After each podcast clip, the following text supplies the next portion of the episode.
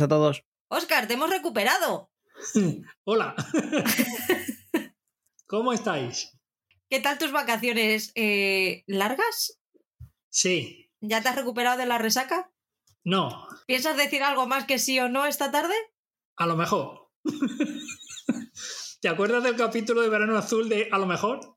Sí. Oh, qué bonito. Lo podéis ver en RTV Play, ¿eh? ¿Y en Prime, Video, en Prime Video también? Sí, creo que sí. Creo que en Prime Video está. tam- No sé si es Prime Video o Netflix. Está en alguna otra plataforma también. Sí, sí. ¿Estás cumpliendo todos los propósitos de año? Ninguno. Porque de hecho no he. eh, no me he propuesto nada. Bueno, sí, hay una cosa que tengo propuesta, pero que no sale. Entonces, mientras no salga esa, no tengo más propuestas. Mientras tanto, pues. vemos la vida pasar. ¿Tú qué tal, Paul? Pues aquí seguimos, como siempre. Vamos aguantando, cumpliendo con, con los podcasts, no como otros que se escapan por ahí. y vamos viendo cómo podemos las series. Bueno, como Oscar tenía, ha tenido más días libres, creo que hoy nos va a acaparar medio podcast. Pues no, la verdad es que no, pero bueno, habéis visto vosotros más cosas que yo. ¿Has visto? Es que pide más vacaciones y encima ve menos. Trabajo menos, sí. Porque este año me vais a doblar el sueldo, ¿no? Puede que seas No el sé. señorito del podcast. Es el A jefe. lo mejor. Hace lo que quiere, va y viene. Cuando le da la gana, deja aquí a los curritos. The fucking boss, man. The fucking boss. Bueno, pues ya que vienes poco, cuando vengas, curra. Di a las personas humanas que nos escuchan dónde nos pueden encontrar. Pues fíjate, fíjate, por ejemplo, por ejemplo, se pueden comunicar por nosotros, con nosotros a través del correo electrónico blogenseriemail.gmail.com También tenemos cuenta en Instagram, arroba blog-en-serie.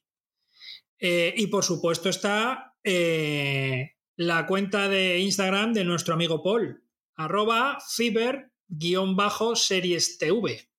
Eh, ¿Qué más tenemos aquí? Pues tenemos también nuestra cuenta de Telegram, t.me barra blog en serie y, como no, el blog que se curra nuestra amiga Patri, www.blogenserie.com. A través de todos estos canales os podéis comunicar con nosotros.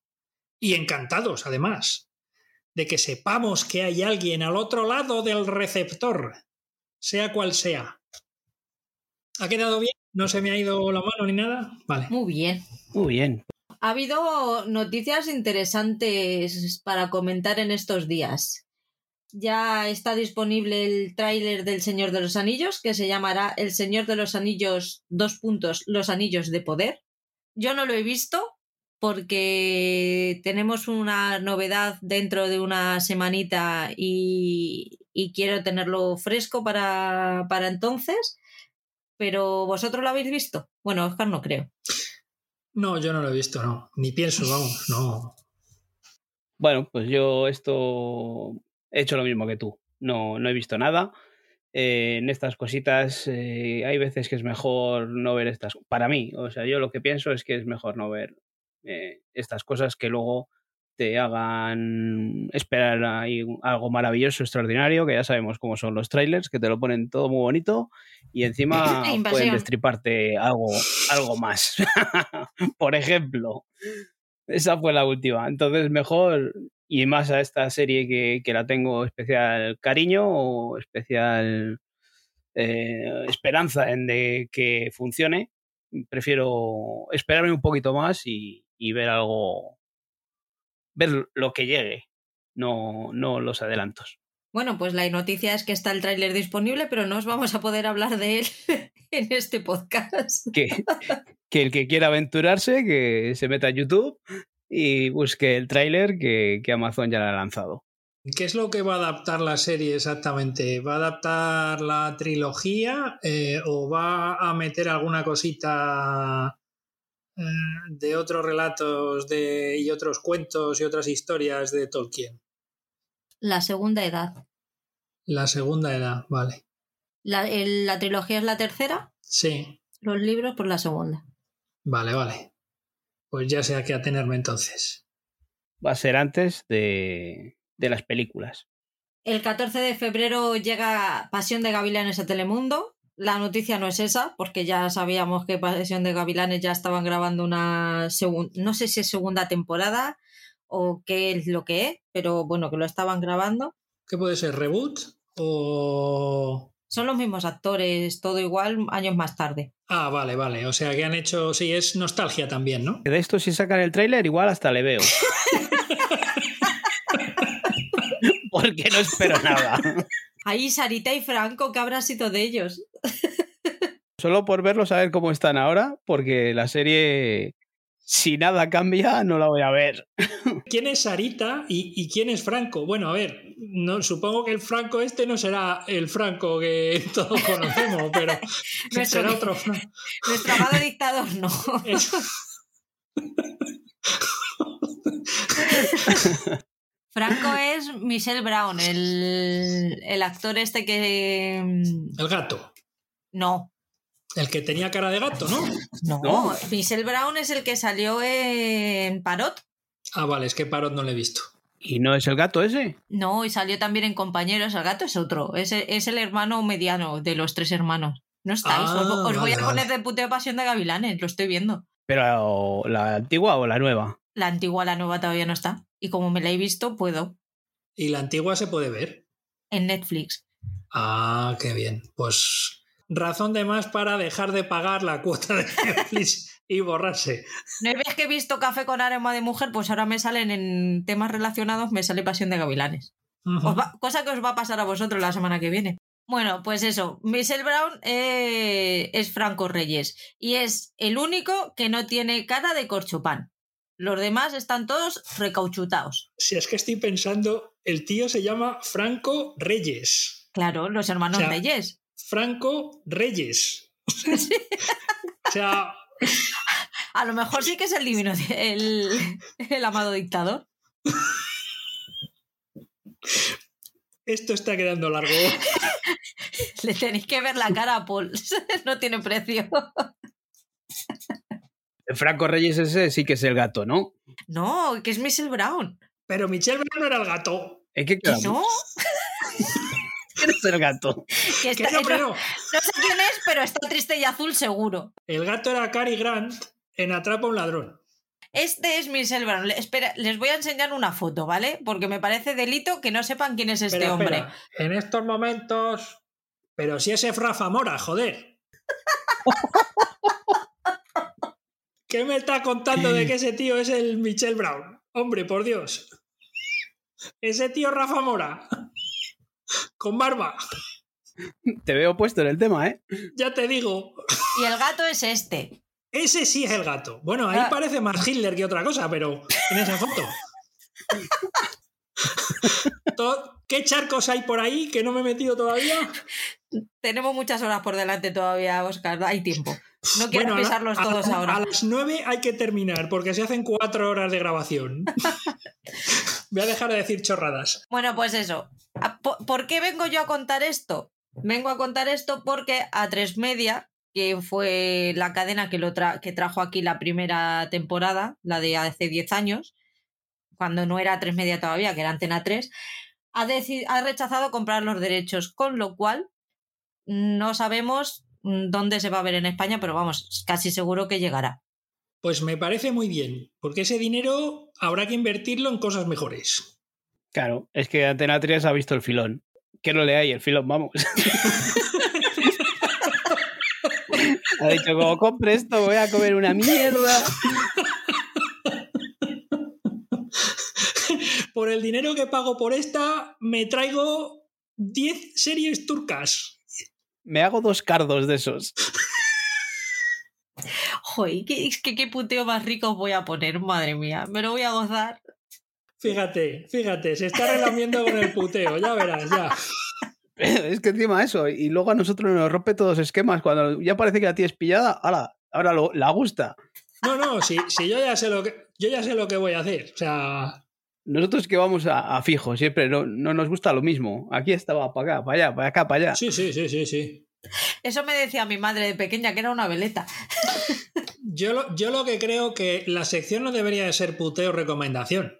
porque yo creo que os lo he comentado ya alguna vez. Es decir, yo propongo puteos pensando que son puteos y luego no lo son tanto. Y presento recomendaciones que creo que son interesantes y son más bien puteos. Con lo cual, pues. Pero mola porque juegas al despiste. A la que salga. Ya ves que con Tarzán disfrutamos el otro día. Sí, sí, Ya, ya. Nos lo pasamos pipa. ¿Por qué no tuvisteis que ver las tres temporadas enteras? A lo mejor eso ayudó también. Con dos ya tuvimos bastante, ¿eh? Que es que lo habíamos visto antes ya.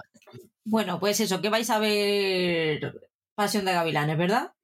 Por supuesto. no esperaba menos. Las dos temporadas. Las viejas y las nuevas. ¿Lo estás apuntando en la lista? Ahora mismo. Pasión de Gavilanes. Gavilanes es con J y V, ¿no? Con B, con B. Ah, de La del Rafa Mora. Esa es. la de Rafa Mora. Venga, salgamos de aquí con Pedro Almodóvar, que esto no hay quien lo levante, sino solamente Pedro puede hacerlo. Y es o, que, o hundirlo más, ¿eh? que puede ser. Todo puede ser, pero vamos a tener que esperar para saberlo. Y es que Apple TV Plus prepara la adaptación de Mujeres al borde de un ataque de nervios. Lo va a protagonizar Gina Rodríguez. Seguro que sabéis quién es. Os voy a tener que poner la foto también. La protagonista de Jane the Virgin. Sé cuál es la serie, sí.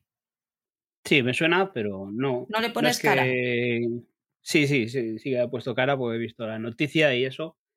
Pero bueno, veremos a ver qué, nos trae esta serie. Eh, viniendo de, de, Apple, podemos esperar que hagan una cosa buena. Sí, ¿no? Tiene, tiene buena pinta. Está bien que, que se empiece a, a fijar ya en cositas españolas para. Creo recordar en su momento cuando la película triunfó en Estados Unidos y demás, creo recordar que Jane Fonda, no sé si llegó a comprar los derechos al final para hacer una adaptación eh, cinematográfica, hacer un remake americano, al final la cosa no pasó de ahí. Y es que eh, Mujeres al borde de un ataque de nervios es una película de hace ya tropecientos años, ¿eh?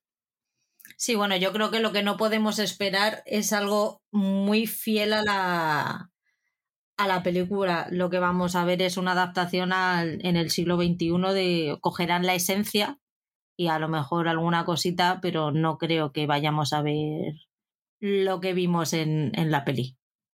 No, no, está claro. ¿Alguna cosita así que hayáis visto interesante para comentar? Todos a la vendo. No, está bien así.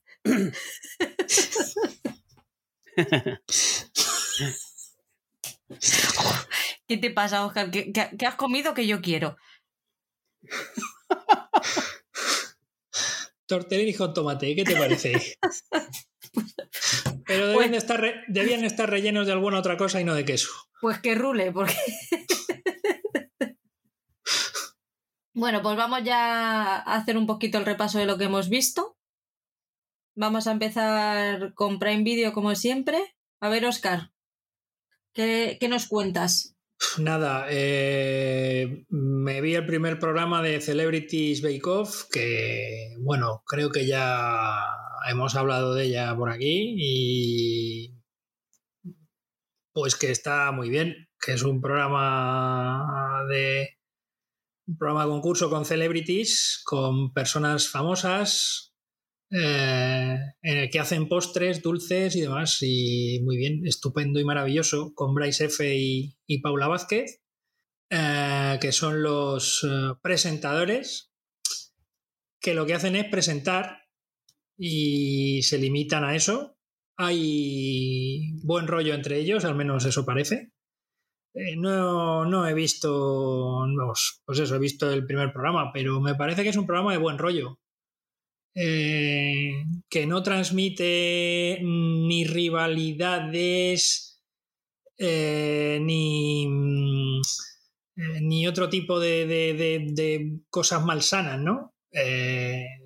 ahí lo que, lo que se transmite es buen rollo y entre todos y ya está. Y sobre todo, mucho más ágil, porque son capítulos de una hora, cincuenta y tantos minutos Con lo cual la cosa es mucho más ligera y mucho más dinámica en, todo lo que pasa. Y que puedes llegar a aprender cositas. Ah, lo, el jurado, que no los conocía yo estas dos personas, un señor francés y una señora española, eh, pues está muy bien y, y aciertan con sus eh, con sus comentarios. No, está, está muy bien, está muy bien, está muy bien. Eh, recomendable, muy recomendable. Supongo que vosotros pensáis lo mismo. Sí, ya hablamos eh, los otros días, ¿no? Eh, yo todavía no la he acabado, pero, pero me quedan yo creo que los dos últimos y está muy bien, es entretenido eso para, para ver así a ratitos y, y está muy bien, muy divertido. Yo creo que el otro día lo hablamos de que no es tan tenso como puede ser Master, Masterchef y creo que este el formato han acertado a Amazon con que es más dinámico y divertido. Sí, básicamente yo creo que lo que hacen es eh, directamente, o sea, no, no quita ni una coma del formato tal y como lo emitían en, en BBC en el Reino Unido. O sea, es que es así. Programa ligerito y para pasar el rato. ¿Terminaste el pueblo ya, Paul?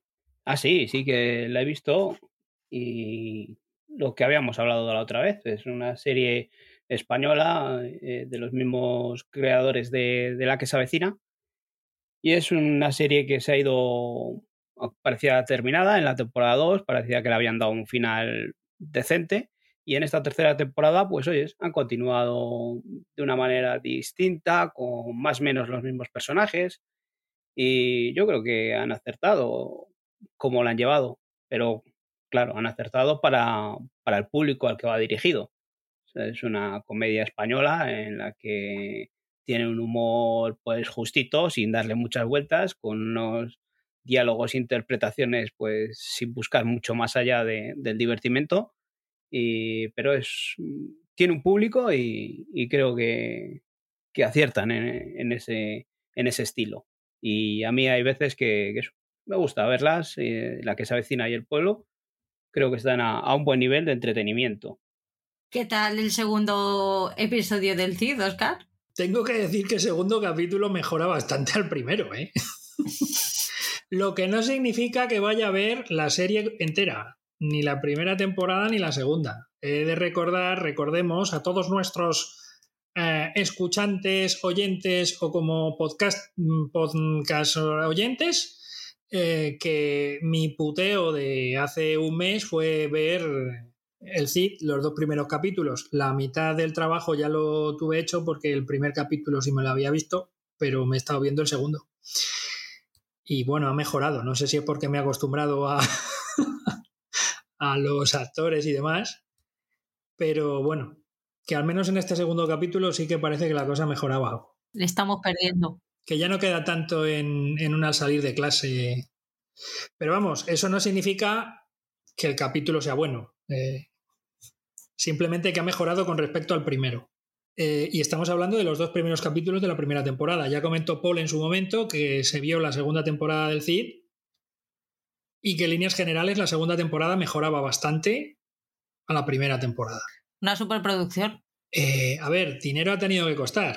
Es decir, eh, aquí cuando están en medio del fragor de la batalla, pues hay caballos, hay muchos caballos. Bueno, yo, os juro que la segunda temporada, la superproducción está ahí, ¿eh? Hay pasta metida, hay efectos especiales, efectos visuales bastante bien hechos.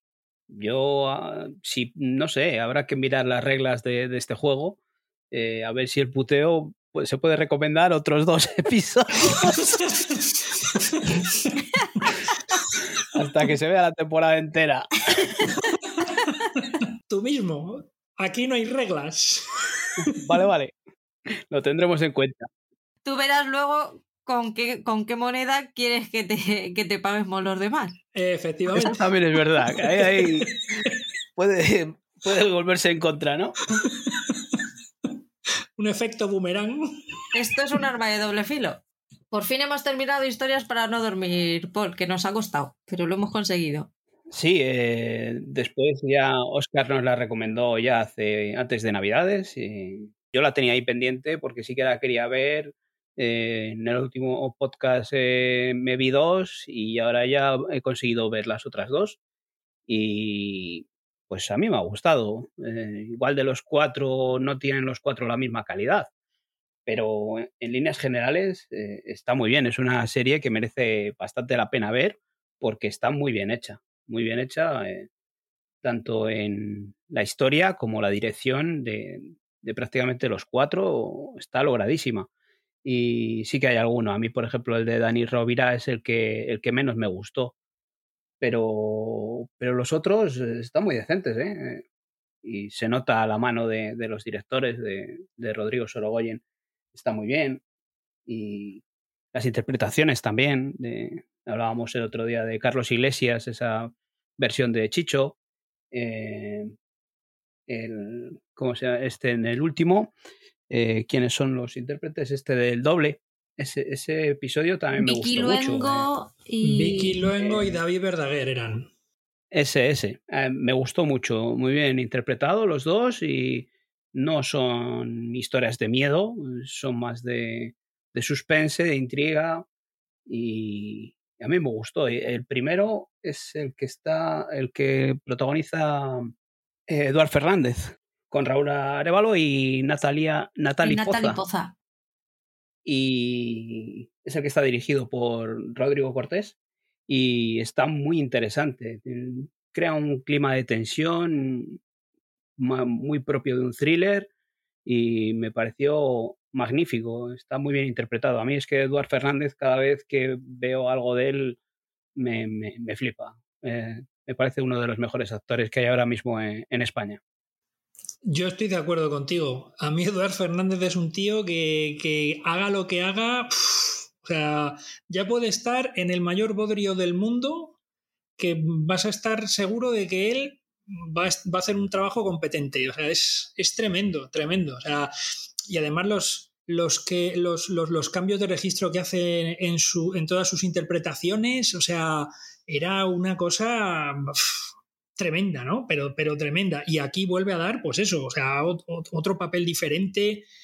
Eh, Este hombre bromista, que bueno, es bromista con perdón de mis cojones, porque vamos, bromista, bromista, vamos. Tiene el humor en el orto. Pero bueno, eh, es lo que dices tú, además. Eh, son cuatro historias diferentes. Ya entra dentro de lo que a ti te guste más personalmente, de manera subjetiva, pues que te guste más uno que otro. Pero yo creo que estos cuatro capítulos están hechos con mucho cuidado y con mucho cariño y mucho respeto, además, hacia la serie y hacia Chicho Ibáñez Serrador. Y eso se nota. Se nota que la gente que lo ha hecho le respetaban a él y respetaban la serie.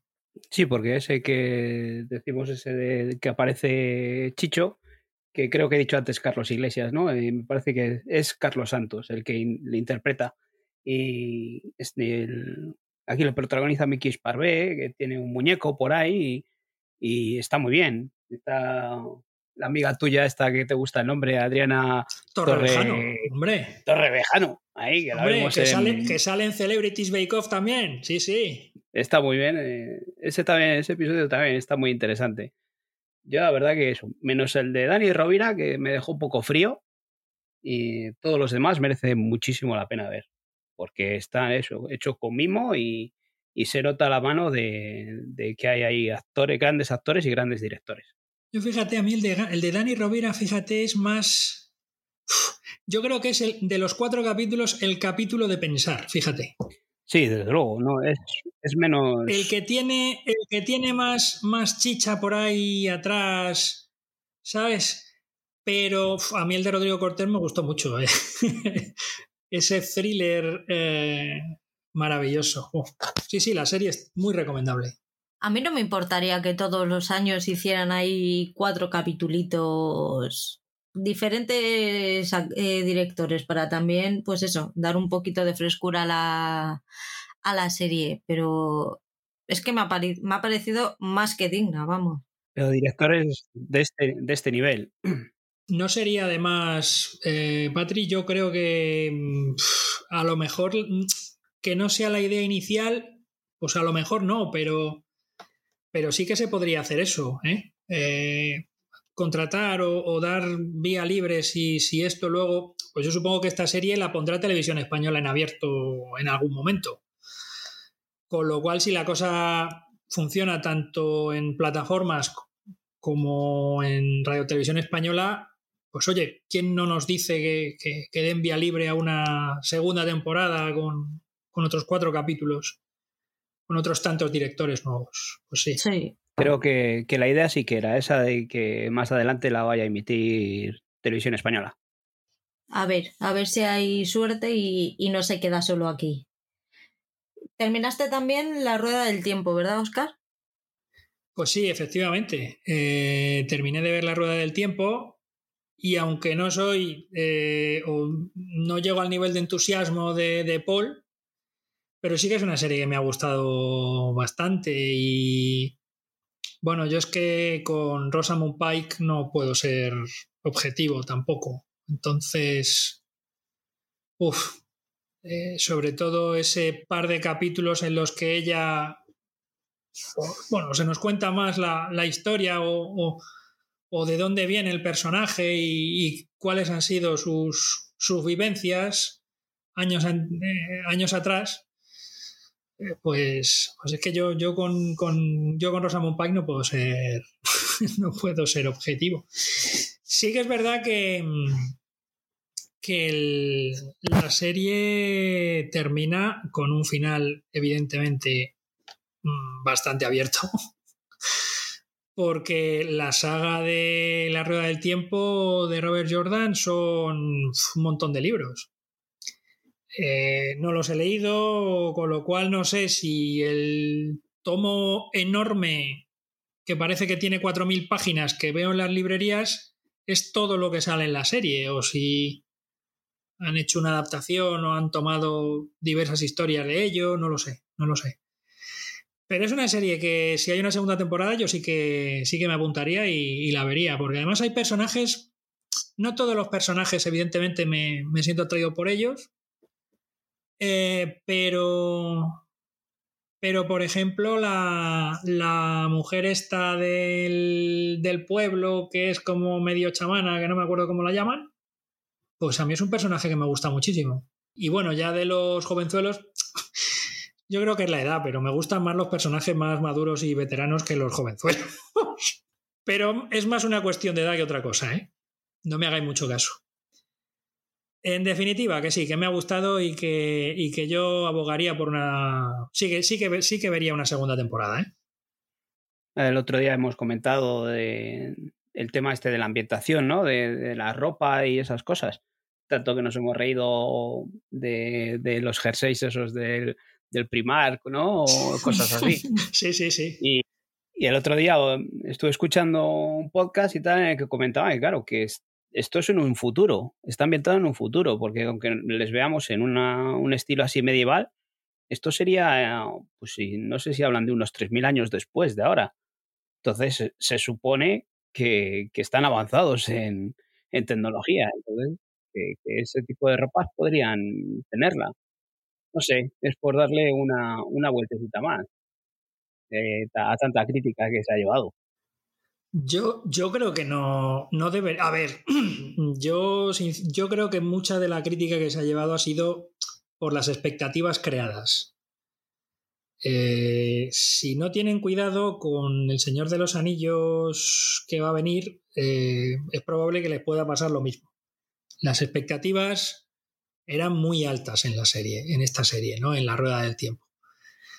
Con lo cual, pues yo creo que muchos han visto frustradas esas expectativas y, de ahí mucha crítica, ¿no? Pero yo creo que tampoco es para tanto. O sea, no. Pues Esperemos que, los de Amazon no hayan invertido mucho eh, en corchopan, ¿no? Y, hayan gastado todo. Oye, pero una, cosa, una cosa que me intriga de todas estas. O sea, esto se desarrolla en el futuro, ¿no? Pero los nombres son rarísimos todos. ¿Qué pasa? ¿Que los que se llamaban John se llamaban Andrew o las que se llamaban Diana o las que se llamaban eh, Joan? Esas ya, o sea, esos nombres ya no existen, ¿no? Pero claro, pero eso pasa ahora también. Antes se llamaban Eustaquio y ahora se llaman Dylan y cosas así. Claro, pero a ti te suena Eustaquio, ¿no? A ti te... Claro, sí, sí, bueno. Sí, sí, sonarnos nos suena, pero no pondríamos a nuestro hijo de nombre Eustaquio. ¿Y a ti quién te dice que no? Yo te lo digo que mi hijo, un, un hipotético hijo mío no se llamaría Eustaquio. Si le quieres traumar la infancia, adelante. Sobre todo para buscarle un diminutivo. Porque de Eustaquio, ¿cómo le, puedes llamar? Taquio. Kio. Eus. Eus. Quito. Praxedes. Es un gran nombre, Praxedes. En fin, y con este despliegue de nombres antiguos. Calla que me cojo el calendario zaragozano y lo flipas. Pasamos a HBO Max. ¿Terminaste ya, viste el último de Venga Juan, no sé, eh, Paul? Sí, el otro día era el que nos faltaba. Eh, me parece que cuando grabamos era ese mismo día, se emitía. Y bueno, eh, el último quedó un poquito más nostálgico, melancólico, dramático.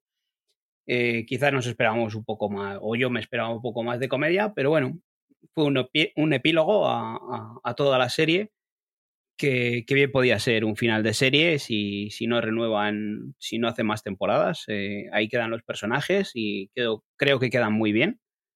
Eh, no ha sido ese episodio de comedia como hemos tenido en los anteriores, pero otra vez que, Javier Cámara y María Pujalte hacen un trabajo espléndido y, eso, fantástico para cerrar la temporada y, y que queden tres temporadas ahí muy dignas para una producción española. Está muy bien porque explica muchas cosas. O sea, te da un, te da ese cierre en el que eh, también se explican muchos interrogantes que tienes a lo largo de las tres temporadas. Y, y eso, lo que tú dices, te sirve tanto para cierre de serie como para cierre de temporada porque da pie a que haya más. Bueno, eso de último capítulo en el que se deja la comedia a un lado y se pasa más al drama, eh, yo creo que era, fue MASH, la serie con Alan Alda sobre los médicos norteamericanos en Corea. Eh, era una comedia, eran capítulos de media hora de comedia. El último capítulo de la serie eh, fue un capítulo de duración especial y además dramático total. Y durante muchos años, porque creo que, todo, creo que lo desbancaron ya, durante muchos años fue el capítulo de una serie más visto de la historia de la televisión americana. Eh, más es una serie a lo mejor que mm, debería recuperar alguna plataforma, porque yo creo que no la he visto en ninguna. Eh, aprovechando además que más era de Fox, a lo mejor Disney más tiene algo que decir al respecto, ya que está subiendo cositas, pero, claro, el problema es que tienes un catálogo ingente de cosas que muchísimas son interesantes y que no puedes subir todas al mismo tiempo. A ver, vamos a darle tiempo. Eh, Disney Plus está subiendo cositas muy chulas. Sí. Está. A mí me tiene enganchadita. A mí me gustan muchísimo los cortos clásicos. Es que Disney Plus es brutal lo que tiene, porque encima de todo lo nuevo que nos traen, eh, ya sea Marvel, Star Wars, eh, animación de Pixar. Eh, es que luego tienen esos canales, como dicen ellos, un poco más para adultos, de, que están en, Star, que también tienen cosas fantásticas, nuevas y, ya antiguas, que, que, eso, que van recuperando poco a poco, porque, porque tienen un catálogo impresionante. Ya hablaremos de Disney Plus porque a mí el gran culpable de que yo no haya visto más esta quincena es Disney Plus. Está claro. Disney Plus. Que se me va el plus, es Plus. plus, plus, plus. Como diría Oscar. Media, Premium, Player, Player, Media. Plus, plus. ¿Qué te ha parecido Angela Black? ¿La has visto completa, Oscar? Sí, sí, sí la he visto completa. Eh, pues me ha decepcionado mucho. My God. Sí, eh, siento decirlo. Eh, la vi y empecé a verla con muchas ganas. Porque, bueno, era una serie que, que, prometía, ¿no? Y además de escucharos a vosotros y de escuchar a la gente que, bueno, y de leer a la gente que escribe en el, en el eh, grupo de Telegram y demás, ¿no? Ángela Black, estaba, pues me ha decepcionado bastante. Me ha decepcionado bastante porque a mí me ha parecido una trama bastante previsible eh, que se podía haber contado tal vez en menos, en menos tiempo y que tal vez se alarga la cosa eh, porque visualmente, pues el tratamiento que dan, pues este tratamiento visual ahora con la musiquilla de fondo continuamente que, bueno, que no es que no es que sea musiquilla, que es directamente ruido para crear ambiente, ¿no? Eh, y, y, con, y con los planos y, y la producción en general, ¿no? Eh, yo creo que es una mezcla de extraños en un tren y luz de gas. Luz de gas me estoy acordando de la versión aquella de con Ingrid Bergman de los años 30, de la Metro. Con Charles Boyer haciendo de, de marido de Ingrid Bergman, a la cual quería hacerla o pasarla, hacerla pasar por loca, ¿no? Eh, y hombre, es una pena, o sea, me da pena porque luego viendo los créditos ves que los responsables de esta serie son eh, Harry eh, Williams y Jack Williams, que, son los eh, responsables de otras series de gran éxito en la televisión británica. por ejemplo, The Missing, que tuvo dos temporadas, eh, The Missing, la primera temporada con James Nesbitt, eh, la historia de una familia que se marcha a Francia de vacaciones, su hijo de cinco años desaparece y es la historia del padre que intenta encontrar desesperadamente a su hijo, se vuelve loco, básicamente. Hay un detective, vamos, hay un policía francés que se llama Julien Baptiste, interpretado por Chequicario, que, que es el que, bueno, pues investiga todo esto. La segunda temporada es una historia completamente diferente, pero el personaje de Baptiste, del eh, policía francés, eh, también aparece y de hecho hay un spin-off, creo que con dos temporadas, titulado Baptiste. También de este spin-off son responsables eh, Harry y Jack Williams. Me dio muchísima pena. Yo no, no comparto Em, pues esa alegría hacia esta serie, ¿no? Ni me ha parecido muy previsible, muy previsible y con, y con lo de siempre, lo que suele pasar en, estos casos en muchas series, los finales excesivamente alargados.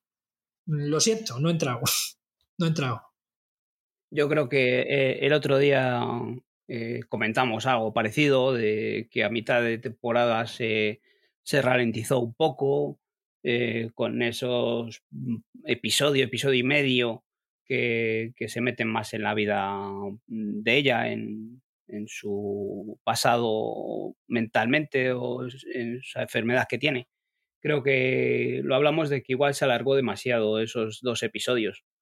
Pero bueno, luego en global, cuando ves eh, los dos últimos, eh, sí que tienen un contexto, pero, pero lo que dices tú, quizás está alargada la temporada.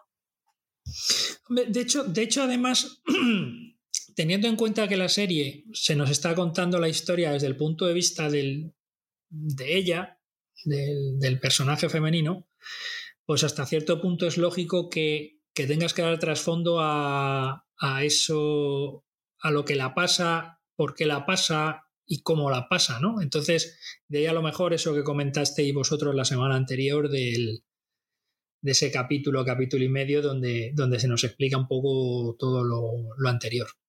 Pero vamos, en general, joder, me ha decepcionado y me da mucha rabia, ¿eh? Me da mucha rabia, pero me ha decepcionado bastante. bastante. Ahora, eso sí, también te digo, tal como se desarrolla el capítulo final, si quieren hacer una segunda temporada, la pueden hacer, porque pueden sacar problemas y pueden sacar hilos de cualquier historia. Yo pensaba que de Broadchurch, después del final de temporada de la temporada 1, no se podía sacar nada, hicieron una segunda temporada que a mí me parece mejor que la primera. Aquí no sé hasta qué punto si hacen una segunda temporada va a ser mejor que la primera. Esperemos que no. Yo prefiero que la dejen ahí. Yo también creo que, está bien finalizada. Yo he empezado La chica de la limpieza. Es la serie esta que está basada en una serie argentina. Es una médico camboyana que tiene que irse a Estados Unidos a, a vivir para intentar que den tratamiento a, a, su hijo, que tiene una enfermedad que en Camboya no se puede tratar. Y como no tiene papeles, pues no puede trabajar de médico y se dedica a trabajar de chica de la limpieza. Es testigo de un asesinato y a partir de ese momento empieza a trabajar para la mafia, con todo lo que ello conllevará. De momento hay dos episodios emitidos. La serie está protagonizada por Elodie Young, Adam Canto, Marta Milian y Oliver Hudson. Y hombre, no es que sea una serie para meter en un top, pero a mí me parece una buena serie. O sea, me está entreteniendo, que es lo que, lo que busco. La, la típica serie mm, médica extranjera que no puede trabajar como médica y se mete en problemas con la mafia y a partir de ese momento tiene, em, pasa a llevar una relación complicada con ellos porque, claro, pierde absolutamente todo el control sobre su vida. Ahora son ellos los que deciden qué hace, cuándo y cómo. Y empiezan a pasar cosas que pasan en este tipo de series todo el rato. Pero bueno, es una vueltecilla de tuerca y está contada de una manera en la que no, a mí por lo menos no me cuesta verlo. Bueno, yo la vi aparecer ahí en el catálogo de HBO, no tenía noticias de ella. Eh, vista así en, de primeras, pues no me llamó nada la atención. Al contrario, dije, pues ¿qué es esto? ¿Qué, se han inventado por aquí? Pero luego al, leer la sinopsis, pues dices, pues puede resultar interesante. Y, y de momento lo que me ha hecho para atrás es el episodio semanal, de esperar un poquito a ver qué es lo que se comenta por ahí. Pero bueno, mm, parece que, la gente de momento está cayendo bien, es lo que tú nos estás contando, que puede tener buena pinta y que puede ser algo, como dices, no que vaya a ser una serie eh, top, pero que puede ser una serie entretenida y, y que igual hay que echar un vistazo. Sí, yo te recomiendo que la veas. Si, la, si decides abandonarla no va a ser un, un drama, pero bueno, por lo menos darle la oportunidad. Es que ya sabes que el problema que yo tengo, que como empiece una serie, entonces por eso prefiero que estén un poco más avanzadas, a no ser de que sea algo de que me llame mucho la atención y, quiera verlo y empiece a verlo desde el principio, pero si no, como se tuerza a mitad de temporada, ya tengo que tirar hasta el final. No pasa nada por abandonar una serie, no son tus hijos. No hay ningún problema, no van a venir los servicios sociales. Tú tranquilo. Ya, pero no sé, me gusta si, aunque no me guste, y luego si tengo que hablar mal, hablar con fundamento, porque si la dejas a mitad de temporada y dices, la dejo porque es una castaña, y, y, luego sigues diciendo que es una castaña sin haberla visto completa, pues creo que, que no, no, tienen, no tiene fundamento. ¿Qué tal? ¿Qué te ha parecido sin novedad? Pues empecé sin novedad porque te voy a decir la verdad, que, que era algo, digo, la voy a ver para luego tener carne de puteo. y sorpresa. Va la mujer esta y se lo ve, sin decirle nada. Digo, una comedia española que ya había oído que era mala, o sea, ya vi el tráiler y dije, hostias, qué castaña puede ser esto. Y digo, y había oído comentarios de que efectivamente era mala. Y digo, pues voy a verla. yo como me mola a mí estas series españolas que son cortitas y, si tiene un poco de comedia, pues las veo y no me, no me hacen ningún daño. Y digo, y así aprovecho y para el próximo puteo, ahí está. Pues mi sorpresa cuando llega esta señora y dice que, se ha visto un par de episodios. ya me ha jodido. Y, y, siguiendo lo que, lo que estaba diciendo antes, ahora la tengo que ver completa.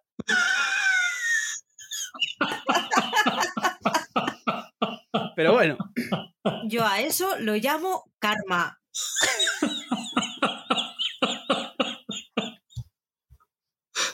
Yo, no sé cómo llamarlo. Bueno, a todo esto, pues. Esto es una, una serie española protagonizada por Carlos Areces, eh, el hombre este de, los Arturo Valls. de Antena 3, Arturo Valls, la amiga de Oscar, Adriana, Adriana. Torrebrejano, y, y alguno más hay por ahí. Miren Ibarguren, me parece que también sale. Y bueno, pues son un poco mm, visto el primero, me parece un poco así como de sketch, eh, dos personas, los dos policías estos están en un coche haciendo patrulla, las dos chicas estas están en, comisaría controlando la operación de, de, estos dos personajes y luego otros dos delincuentes que están esperando a, a cometer el delito o esperando algo.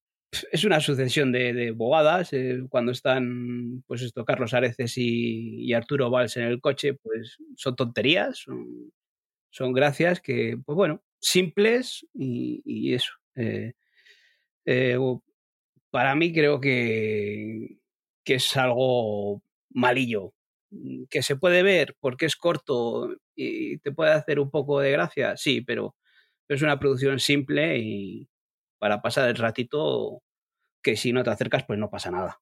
Yo me he recordado un poco, guardando todas las distancias del mundo, a, a Cámara Café. La veo en plan una serie para Energy, eh, Factoría de Ficción o, o, algo de esto, no para HBO Max. Sí, pero yo creo que no, no, tiene, no tiene más recorrido. No lo sé, eh, solo he visto uno.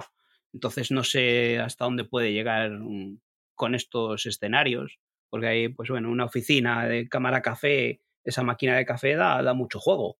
Pero aquí, con tres escenarios distintos, no sé hasta dónde puede llegar. Mm, yo creo que la voy a ver entera y, y la comentaremos.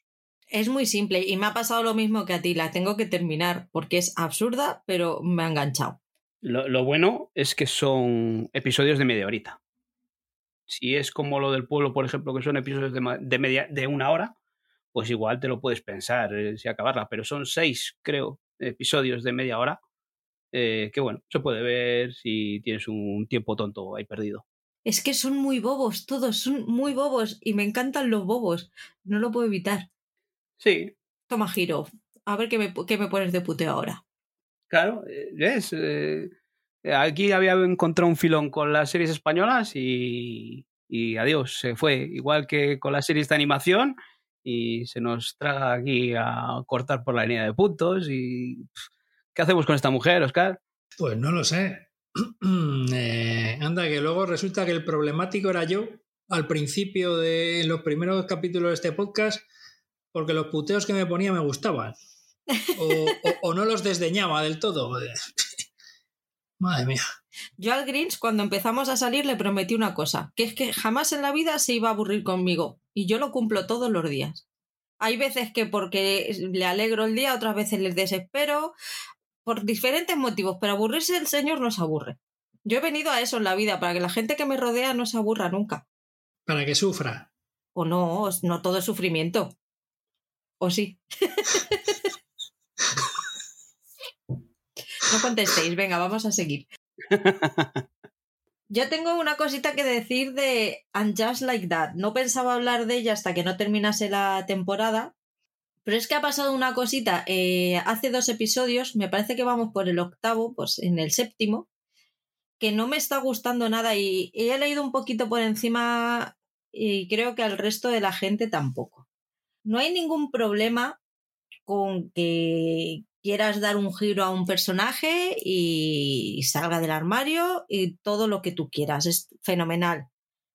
Es una trama totalmente al día, que se puede vivir, te lo puedes encontrar en la calle mm, todos los días, varias veces. Fenomenal. Pero creo que no es necesario despreciar a nadie, a ningún otro personaje, y menos a un personaje tan querido por la gente y por el público de, de Sexo en Nueva York como, como el que nos toca. me parece fenomenal, pero es que le han llevado a un punto de absurdo, de bobalicón, de tonto. De es que ya no es bobalicón, es que es tonto, que no se entera de nada, que no es necesario. O sea, tú puedes darte cuenta de que en vez de gustarte los hombres te gustan las mujeres o viceversa y no es necesario tratar mal a, otro personaje para que el que quieres que avance en la trama mm, de ese giro. Hay otras formas de hacerlo. Ya está no, me está, no me está gustando esta parte de la serie y de hecho me está costando bastante el seguirla en estos últimos episodios porque me parece que, que no se lo merecía, ni, la, ni el personaje ni los, ni los seguidores. Em, a ver, yo no he visto la serie. Eh, si esto que comentas tiene lógica interna dentro de todo lo que nos están contando, dentro de cómo este personaje se ha movido, cómo ha actuado, cómo es, pues hombre, mal que pese, tiene cierta lógica. Ahora, si me dices que esto que está pasando no tiene nada que ver con cómo eran los personajes antes o, o cómo los han estado tratando, o si eso que está pasando no, no, no encaja en la lógica interna de, de la serie, pues ya entonces estamos hablando de otra cosa. A ver, ese personaje siempre ha sido bonachón. Siempre ha sido bonachón, muy complaciente, pero de ahí a que de repente se haya convertido en un juguete, en una marioneta, a la que despreciar hay un mundo. Que de, manera lógica, ese, ese cambio, ¿a ti te parece lógico? Mm, no. Pues entonces ya es una cuestión, no sé, de que a la hora de, haber hecho o de haber escrito el, personaje, lo ha fastidiado, vamos, no. Es como que le han querido rebajar tanto para dar mucho, o sea, y dejarlo a la altura del betún para mm, que la, el, el, espectador entienda y, empatice con el cambio de, la pareja. Pero no, no, es necesario. O sea, yo, yo soy capaz de empatizar con un hombre o con una mujer que de repente se da cuenta que es homosexual y no, no necesito que la pareja de repente se convierta en un monstruo o en un tontito inservible. O sea, simplemente, oye, han cambiado, tú te has dado cuenta de que mm, en vez de eso quieres lo otro y hay muchísimas formas completamente respetuosas de tratarlo y de llevarlo y, no hace falta mm, menospreciar a nadie. Es mi opinión. Creo que flaco, flaco favor se le hace al, al colectivo si, si tenemos que hacer estas cosas, sinceramente. Perfecto. La, semana pasada fue Emily en París y esta eh, me ha tocado con Sexo en Nueva York. Bueno, pero aquí has estado muy suave, muy respetuosa. Emily en París fue espectacular. Te lo perdiste, Oscar. Se las salían los ojos de las órbitas. Ojos inyectados en sangre. Los globos a punto de salírsele de las órbitas. Es que, es que no tiene explicación ninguna. No tiene explicación ninguna. Eh, no, me lo recordéis. Qué maravilla. Qué maravilla. te lo recuerda PJ Cleaner, ¿no? ya tenemos una conversación pendiente luego en, los comentarios de los escuchantes. Hemos seguido viendo hacks, pero tú me has adelantado. Bueno, eh, ahí seguimos. Yo he visto cuatro de los seis que hay emitidos. Y bueno, eh, lo que decías tú el otro día, igual no es una, una comedia como Ted Lasso, Ted Lasso eh, pura y dura, pero está muy bien, a mí me está entreteniendo. esa, ese choque ahí de, personalidades, de, generacional, Eh, tiene, yo creo que tiene ahí un toque dramático y está bien. Yo sigo enganchado. No es una serie que me esté apasionando, pero sí es una serie que, que la sigo y eh, con gusto. A mí me entretiene, ¿y sabes por qué sé que solo me entretiene?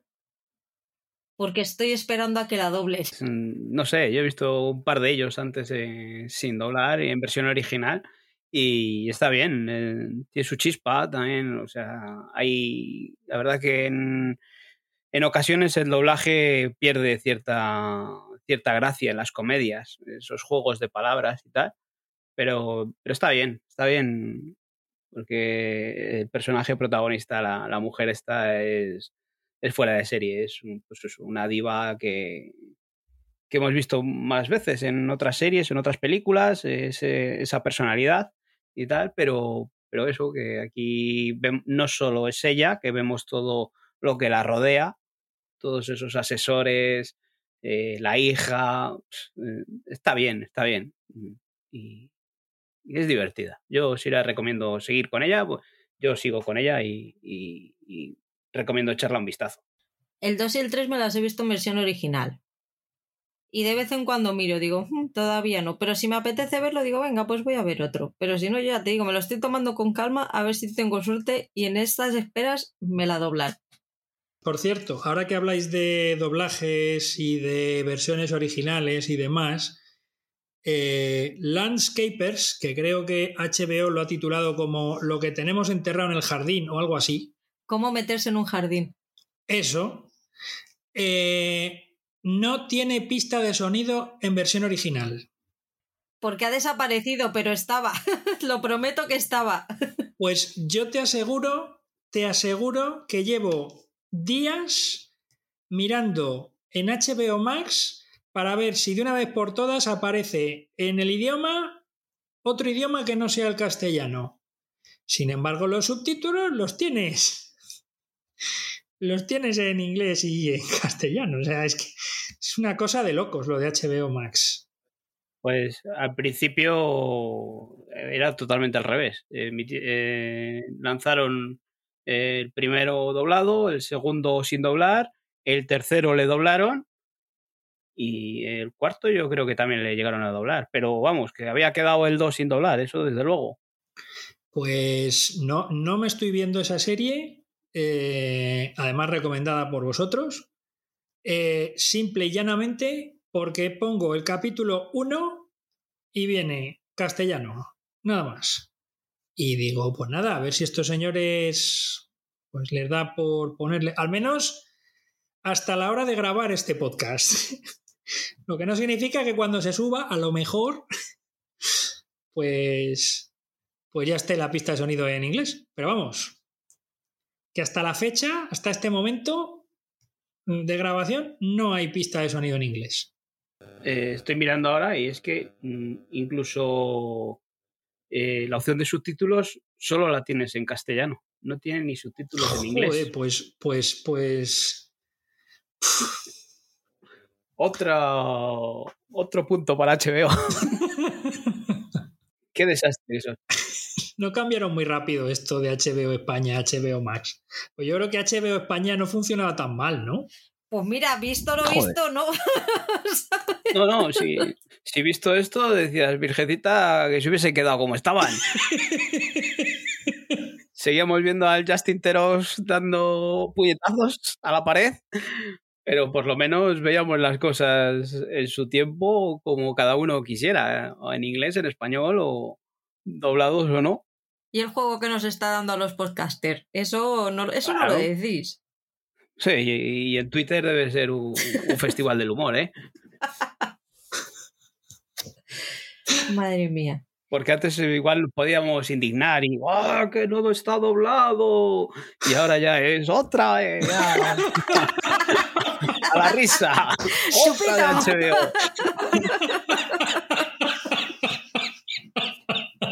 Unos fenómenos. Qué grandes. He visto La Edad Dorada en versión original sin subtítulos. Y visto lo visto, a lo mejor es la mejor forma que voy a tener de verlo en las próximas semanas. No lo descarto. Pero esta vez no ha sido culpa de HBO. No, no, esta vez ha sido culpa de que he hecho trampas. Legales. En fin, legales. Es la nueva serie de, del creador de Downton Abbey, de Julian Fellows. Eh, se estrena, se ha estrenado ya en esta semana y es bebe mucho de Downton Abbey. Al final termina siendo, tiene marca de, de Julian Fellows, lo único que en vez de ser en, en Reino Unido es Estados Unidos. Eh, se basa, como bien dice su nombre, en la Edad Dorada estadounidense, que fue un periodo de inmenso cambio económico, de gran conflicto entre las viejas costumbres y los nuevos sistemas y entre las enormes fortunas ganadas y perdidas. Con esta transformación como telón de fondo, la edad dorada de HBO comienza en 1882 con la mudanza de la joven Marian Brooke de la zona rural de Pensilvania a la ciudad de Nueva York después de la muerte de su padre para vivir con sus tías adineradas Agnes Ring y Ada Brooke. Esto es la, sinopsis de, HBO. Solo os puedo, os voy a decir una cosita, bueno, os voy a decir más, pero que no, no se me puede olvidar que tenéis que fijaros mucho, mucho, mucho en la gran pareja que hacen Cynthia Nixon y Christine Baranski. Ojito con las dos, ¿eh? Telita. También avisaros, primer episodio, 80 minutazos. Horita y 20 para Chepa. Así que el día que lo vayáis a ver, orinal, palomitas, una bebida de un litro al lado, porque va para largo la cosa. Está muy bien ahí te cuenta, pues ya os digo, bebe mucho de Downton Abbey, eh, cuenta la vida tanto de los ricos, los nuevos ricos y los sirvientes. Y yo recomendadísima para los seguidores de las series de tacitas. Es drogalina de la buena.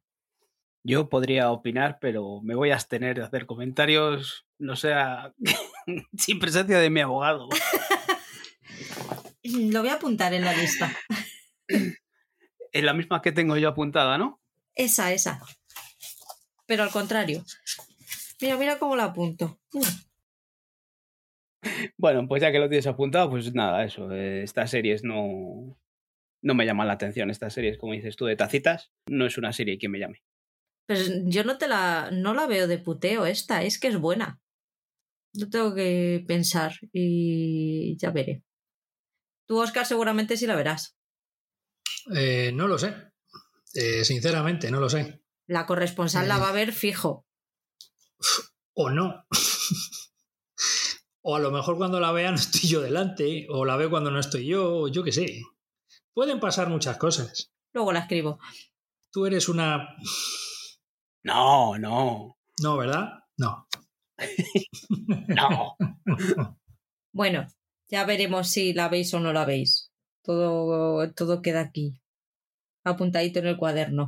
Vamos con Disney Plus, que os habéis puesto con él y yo le he, dado, he sacado partido. Disney Plus, perdón. Que yo, yo le he dado partido, pero solo una serie. Vosotros os habéis puesto aquí y habéis dejado el, el catálogo seco. Jodidos. Ah, Oscar, Oscar, que se ha hinchado. Ya, claro, me ha hinchado. O sea, estamos hablando de series que van a capítulo semanal, casi todas. Y, y alguna, pues que sí, lo pongo, pero no he puesto lo que he visto. A ver, ¿por dónde queréis que empiece? Mira, os voy a hablar de dos. Eh, os voy a hablar de Ojo de Halcón, que está completa, que a mí me ha gustado mucho. Eh, creo que la pareja que hacen Clint Barton con su partener femenina, interpretada por Hallie Steinfeld, es maravillosa. Es una pareja brutal. Eh, yo intuía cierto cambio o cierto trasvase generacional cuando empecé a ver la serie. Y yo creo que Clint Barton ya se puede retirar a gusto, tranquilo y se puede jubilar porque Hailey Steinfeld es un gran relevo, sin lugar a dudas. Ese personaje es maravilloso. Y bueno, yo Ojo de Halcón lo considero la jungla de cristal de Clint Barton. Es decir, se desarrolla en la época navideña, el pelotazo gordo se produce en una fiesta en Nochebuena, como en el edificio Nakatomi, o sea, es su jungla de cristal particular. A mí es una serie que me ha gustado mucho y además por lo breve y concisa. Joder, seis capítulos. ¿Para qué vas a hacer más? Se acabó. Muy recomendable para los fans de Marvel. La otra, la otra de lo que quería hablar yo es eh, El mundo según Jeff Goldblum. Es cierto que ya hablé de esta serie hace unos meses, pero porque hace unos meses subieron a la plataforma Disney los cinco primeros capítulos de la segunda temporada. Han subido otros cinco, donde Jeff Goldblum, en capítulos de media hora a 25 minutos, pues va comentando ciertas cosas al respecto de las cosas, las cosas, como diría Arturo González Campos. De las, cosas del vivir. Las cosas de las cosas. Eh, no me he visto los cinco capítulos, me he visto dos de ellos, pero siguen teniendo esa línea, pues de. No es tampoco divulgación en general, pero sí que es un entretenimiento eh, con muchísimo toque de humor, que es el que le da este hombre, ¿no? Y nada, pues muy recomendable si habéis visto capítulos de temporadas anteriores y de esta segunda temporada los que estaban subidos, pues que sigáis enganchados a ella, que yo por lo menos lo estoy. A mí es una serie que me gusta mucho. Además es que Jeff Goldblum, o sea, el tío tiene una personalidad y tiene un humor y tiene un, un savoir-faire, que dirían los franceses, tremendo. O sea, es un tipo que me cae estupendamente. ¿Qué carisma tiene, por favor? No hemos empezado todavía con esta segunda parte, pero sí, la tenemos ahí. Seguro que la veremos. ¿Qué tal Dopesick, que era mi recomendación? Bueno, pues yo mm, no sé si nos recomendaste dos o uno, pero bueno, yo he visto dos porque era una serie encima que la tenía ahí pendiente. Eh, los dos primeros, eh, pues todo lo que ya se ha hablado de ella está muy bien. Eh, eso que nos plantean de, de, lo que pasó en Estados Unidos, que pasó y que, sigue pasando. Esta venta o esta de, de medicinas, de opiáceos, esa búsqueda de, de, ese resquicio legal para, para, poder meterlo por ahí y que la farmacéutica pueda hacer su negocio. Mm, yo de los dos episodios que he visto destaco la interpretación de Michael Keaton. Mm, este hombre, según va pasando, también va adquiriendo una madurez.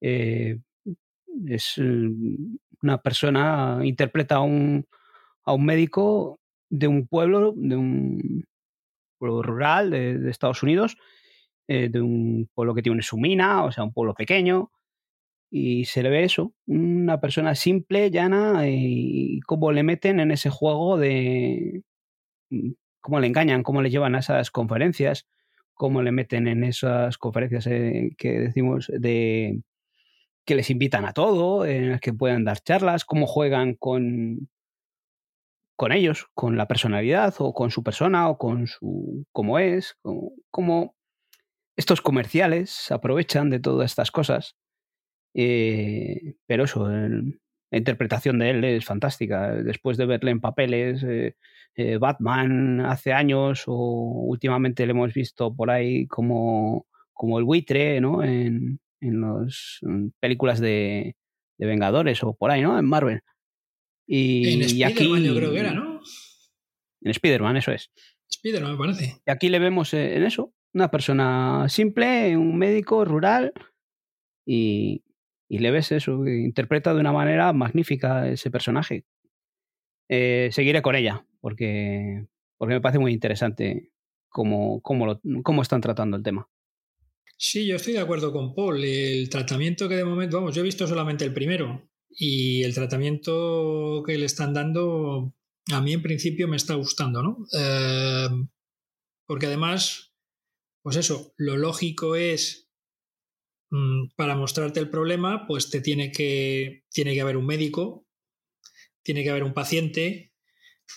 Tenemos que sentir empatía por ellos, evidentemente, para que lo que vaya pasando después nos, nos afecte o nos interese, ¿no? Y eso está conseguido en el, en el, primer capítulo. Un primer capítulo, además, viendo los créditos, el primer capítulo, no sé el segundo, el primer capítulo está dirigido por Barry Levinson, el insigne director de eh, Sleepers, que además es uno de los productores ejecutivos de la serie. Y también estoy de acuerdo contigo en Michael Keaton. Eh, evidentemente, si comparamos los trabajos que hizo en los 80 eh, a lo que está haciendo últimamente, pues evidentemente es como la noche y el día.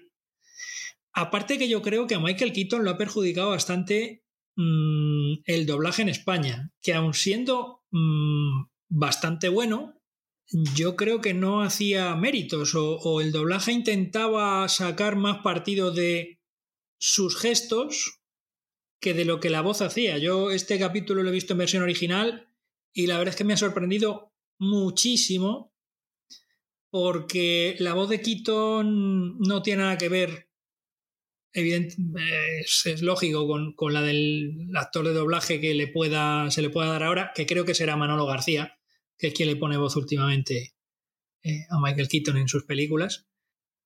Pues es una serie que a mí me ha gustado bastante. Eh, a la corresponsal no le ha traído mucho. Así que es muy probable que la siga yo en la clandestinidad. ¿Cómo vais con el libro de Boba Fett? Yo ya he visto los cuatro que ahora mismo están disponibles y, bueno, ya hablamos la otra vez que, bueno, a mí me daban personajes de Star Wars y yo era feliz. Eh, yo veo ese ambiente y, ya estoy contento. Eh, sí que se está narrando como en dos tiempos, cuando Boba Fett, eh, ese espacio de tiempo que en el que desapareció en las películas y luego volvió a aparecer en el Mandaloriano. vemos lo que, lo que pasó, lo que le pasó en ese, en ese tiempo. Y luego vemos, eh, la otra parte que vemos es desde que nos dejó de Mandalorian esa escena post créditos en el que ocupa eh, el trono de, de Java, ¿no? Eh, en esas dos tramas, para mí, la que se me está quedando un poco más lenta, más, más del estilo western que hablábamos con The Mandalorian, es la, trama del pasado de, de, Boba Fett. Y aunque está bien, está bien hecha, está muy lograda, pero para mí va muy lenta. Me interesa más lo que narran en el, en el momento presente, en cómo, cómo se va a hacer hueco eh, en, en, todo ese ambiente de, del sindicato del crimen o, cómo va a hacerse respetar en ese trono. Pero vamos, encantado de, ver todas las criaturas que, nos están sacando, que, cada, a cada cual te hace más gracia. Y por ahí van apareciendo eh, cositas que, nos pueden recordar al famoso Baby Yoda. Eh, yo. A mí es una serie que me está gustando mucho precisamente porque yo creo que el peligro que podía tener esta serie es que se pareciese demasiado al Mandaloriano. Y curiosamente, mm, pues yo creo que no se parece. Eh, primero por el carácter de los personajes, puesto que eh, Boba Fett, digamos que renace después de, haber, de haberse tragado por el Sarlacc, ¿no? Es, es un renacimiento, ¿no? Eh, el, que, el que le ocurre que nos lo cuentan en la serie, ¿no? Cómo, sale de toda esa situación. Eh, y en realidad son dos historias diferentes. Hay una historia que bien podría estar ambientada en el Chicago años 20, donde hay una serie de bandas que luchan por el control de las zonas o de los distritos. El, de hecho, eh, le llaman daimyo al estilo japonés, ¿no? Eh, el daimyo japonés era el señor de las tierras, el señor feudal eh, que, era el dueño de, las tierras y el que tenía los samuráis a su mando, ¿no? y entonces, y que le debían pleitesía y, y lealtad. Y entonces aquí pues pasa un poco lo mismo. Claro, es un daimyo muy particular porque todas las noches se tiene que meter en el tanque de de Banta, me parece que es, ¿no? ¿Cómo se llama? El líquido ese. Vamos, que se tiene que meter en, el, en el, tanque este de líquido para, para, curarse, ¿no? Igual que le metían a Luke Skywalker en las películas. Mm, Y esa historia me gusta mucho, ¿no? A ver cómo la llevan. El problema de todo esto es que supongo que será una serie que la eh, calificación por edades eh, no será muy alta. Eh, con lo cual, por ciertas cosas que pudiesen aparecer en este tipo, en esta primera historia del sindicato del crimen, como lo ha llamado Paul, pues hay cosas pues, que no veremos o que estarán muy matizadas o lo que sea. La segunda historia, que tiene, sí que es verdad, un ritmo un poco más lento, pero que a mí yo creo que la viene muy bien para digerir todo lo que le está pasando, es una historia mucho más de western, ¿no? Eh, la historia del renacimiento del personaje y de, cómo sobrevive y de cómo vuelve a, a surgir de las cenizas con la de Fénix, ¿no? Encontrándose, pues, con eso, con los moradores de las arenas y, con otras bandas. Eh, la banda esta, que no me acuerdo cómo se llama, que deja una especie de graffiti en sus, en sus incursiones. Mm, a mí me está gustando mucho. Eh, y me está gustando además también Temuera Morrison. Eh, porque claro, le vimos haciendo de Django Fett y en las películas. Y bueno, pero, pero aquí se le ve con un pozo como más, claro, le ves más mayor, le ves, ves con un poquito más de anchura en edad y en físico también. O sea, está el hombre ahí un poquitín. Y, y yo creo que eso también joder, le da, le da pozo y le da reposo a la serie. O sea, yo no puedo decir, yo, habrá cosas negativas y me las diréis o... Pero, pero me encantan, me encanta, me gusta mucho. A mí me gusta, mm, es una serie de aventuras, ¿eh? Totalmente, sí. Muy disfrutable y a mí me está gustando más el personaje de, de, de Migna Sí, sí. A mí, no sé. Eh, Ferenc San se llama, ¿no? Me parece. Ferenc San, sí. Ferenc San. Eh, me gusta mucho. Como los dos encima hacen una pareja bastante buena y, y es divertido. Es como tú dices, no va a ser nada salvaje o tal que, que, que pueda sobrepasar esos límites de edad porque es una serie de, de Disney. Eh, si hubiese estado en Star, pues igual la podían haber dado un toque un poco más. Sí. Pero bien, eso, lo que os decía antes, que aparecen criaturas del universo de Star Wars, eh, viejas, nuevas, similares, eh, aparecen los primos de Java, un, un Gookie por ahí, ¿no? Ese Gookie puede dar mucho juego, ¿eh? Ahí andará, ¿no? Sí, sí, yo creo que sí. Y, y ojo, ¿eh? estamos hablando de un western y una película de gángsters pero la banda de moteros que están asumando, que parecen moteros de los 60, de Los Ángeles del Infierno, una cosa así, ostras, también tela, ¿no? Es un crisol de, cositas, ¿eh? Sí, luego también aparecen esta banda de, chavalillos, de chavales jóvenes que van en esas motos coloridas, que ahí a mí se me, se me asemejaba a escenas de Regreso al Futuro 2, cuando van en esos monopatines y tal. Está bien, está bien. Eh, ya te digo que a mí lo que poco más me deja atrás es la, la parte esa de Western que, que se asemeja encima más a, a, The Mandalorian. Y si lo que queremos es ver algo distinto, pues. Eh, o yo lo que me apetece es ver algo distinto, no me apetece ver una tercera temporada de Mandalorian, que esa ya nos llegará. Pero ver algo distinto. ¿Tú lo has visto? ¿No opinas? No, yo no opino porque la dejé. No, le gusta. Ah, que no te gusta, pero ¿la has visto? Sí. ¿Cuántos has visto? El primero y parte del segundo. Pues tienes que ver el segundo entero. Ya veremos.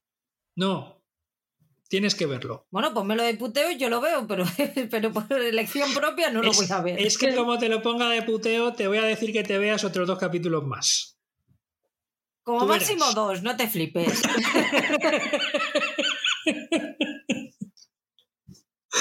Que te me estás viniendo arriba. Yo he visto las chicas de oro. Estoy a mitad de la primera temporada. Estoy feliz de la vida. Es mi momento zen y mi momento, bueno, mi momento el brand no, pero mi momento zen sí. Porque es mi lugar feliz en la vida hoy en día. O sea, yo llego a casa y tengo que comer con las chicas de oro. El Grinch ya me pide ver las chicas de oro si algún día me retraso un poquito en ponerla. Y la pequeña mm, ya tiene asumido que los días que come en casa mm, se come viendo las chicas de oro. Me ha encantado redescubrirla mm, más de 30 años después que hace que yo la vi, porque yo era muy pequeña, con lo cual yo no pillaba ni la cuarta parte de las cosas que decían. Y doy gracias a la vida por ello porque no sé yo si hubiera sido bueno que una niña de 5 años lo hubiera entendido. Pero soy súper fan de, de, Dorothy, de Sofía, de Blanche y de Rose. Y yo soy voy a ser Dorothy en un futuro no muy lejano, lo tengo claro. Soy una Dorothy de la vida. Eh, yo, eh, a ver, yo tenía algo más de edad eh, que tú cuando, cuando la serie la emitieron por televisión española. Y es una serie que el paso del tiempo no la ha maltratado por una sencilla razón. Porque habla de gente mayor y nosotros nos estamos haciendo mayores. Y cosas que en su momento nos reíamos ¿Qué pasa? Dímelo, dímelo a la cara, no me lo digas por ahí. Uno más que otro, Oscar. Vale, pues así. Tú, eso, tú no me lo digas, tú no me lo digas a través del teclado, tú me lo dices cara a cara. Sí, unos más que otros. cortarte el ritmo. Claro, está, habías cogido carrerilla. Nada, no hace falta la carrerilla. Em, y entonces, claro, el hecho de que ya tengas una edad o hayas vivido ciertas cosas, pues hace que las cosas que pasan en la serie eh, te atrapen más, ¿no? Eh, yo he visto los dos primeros capítulos, ¿vale? Eh, quiero seguir viéndola para a ver si es posible que pueda llegar hasta la séptima temporada, ¿no? Pero me parece maravillosa. Me parece maravillosa. hicimos la prueba de verla en versión original y nos gusta mucho más la voz en castellano de Sofía que la voz original. Eh, porque la voz de Sofía, de Estelle Getty, en versión original, eh, es más joven. es más joven que la voz en castellano. Es curiosísimo. Es que eh, solo, solo se, lleva un, se llevaba un año en la vida real solo con la actriz que hacía de Dorothy. O sea, sin embargo, estaba haciendo el papel de su madre. Sí, sí. Y a raíz de esto, sí me gustaría recordar los nombres de las cuatro dobladoras al castellano de las cuatro actrices protagonistas porque son maravillosas. A Dorothy la dobla Amparo Soto, que durante la primera temporada de Los Simpson fue quien puso la voz a Marge Simpson, hay que recordarlo. Julia Martínez es quien pone voz a Rose, la dulce, delicada e inocente Rose. Sí, cuidadito con Rose.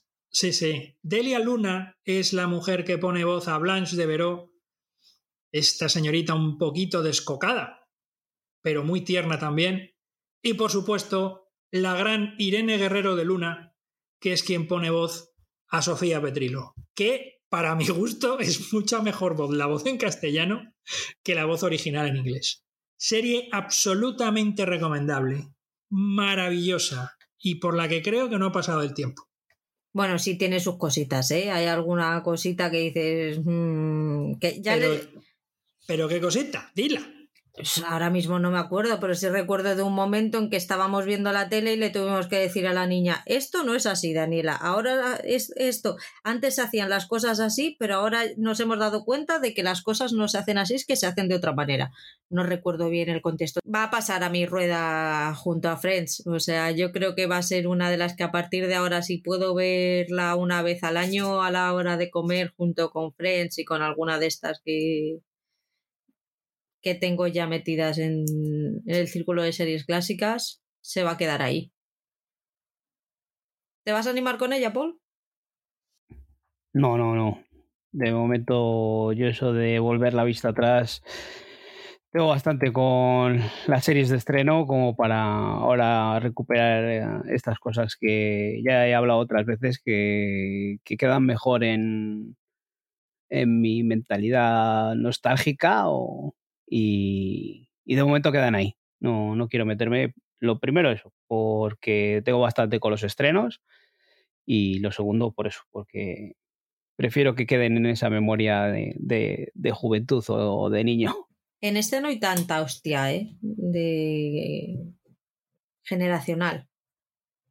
Han pasado 30 años, pero no se nota tanto como en otras series o películas. Ha envejecido bastante bien. Bueno, vamos con, con Netflix, que aquí hemos visto cada uno lo que nos ha salido de Pepe. ¿Hablamos de la asistenta, Oscar, que era nuestra recomendación? Eh, sí, La Asistenta es una serie eh, de Netflix eh, que está inspirada en un libro y que nos cuenta la historia de una mujer, una joven emparejada y con una... es una niña, me parece, sí. con una niña, pues que... Uf, es una serie que me da un agobio terrible porque no, son nada más que problemas y problemas y problemas y problemas y más problemas y problema para arriba y problema para abajo. Se gana la vida de asistenta cobrando una miseria. su pareja le disputa la, custodia de la, de la niña en, en esos primeros capítulos la madre de ella, interpretada por Andy McDowell, las maracas de Machín están eh, mucho más asentadas y más asesadas que esta mujer. Andy McDowell además la interpreta y es, una pasada. No sé cómo será doblada, pero en versión original es tremenda. Eh, eh, es que es una serie que cada frase es un problema. Si digo una frase es un problema y, joder, es que está muy bien hecha. El problema es que está muy bien hecha. Y entras en ella, pum, pum, pum, suavecito, suavecito, suavecito. Es como, te voy a decir, tiene problemas de culebrón, pero en la vida real. O al menos eh, lo dan una pátina de realidad, ¿vale? Porque esto no es una casa, no son casas lujosas, no son barrios lujosos, no son personas con dinero y con coches eh, que cuestan 200 mil dólares, ¿vale? Es el americano medio. Bueno, medio, medio bajo. Gente que subsiste con lo que gana cada día. Es terrible. Y a mí, mm, os lo juro, he visto cinco capítulos, pero es que me da un agobio que es que... no sé si la voy a seguir por el agobio que me da. Si lográis superar esta tontería mía, os vais a encontrar con una serie muy buena. Muy, muy, muy buena. Eh, Paul ya nos estuvo comentando sobre ella y sí, probablemente sea de lo mejor del año 2021. Eh, no la voy a seguir por circunstancias hasta que tenga más fuerza, pero porque me ha tocado, me ha tocado muchísimo. Me ha tocado muchísimo esta serie. Y a la parte la recomiendo, ¿eh? La recomiendo. Porque está muy, muy, muy bien. No sé qué opinas tú, Patri. Yo he visto dos. Es muy buena. Es muy real. Te cuenta todo fenomenal, pero no la voy a seguir, al menos de momento. demasiado real para mí y a lo mejor en otro momento sí que la sí que la sigo, pero ahora mismo la cara más fea de la realidad no me apetece mucho verla en la tele.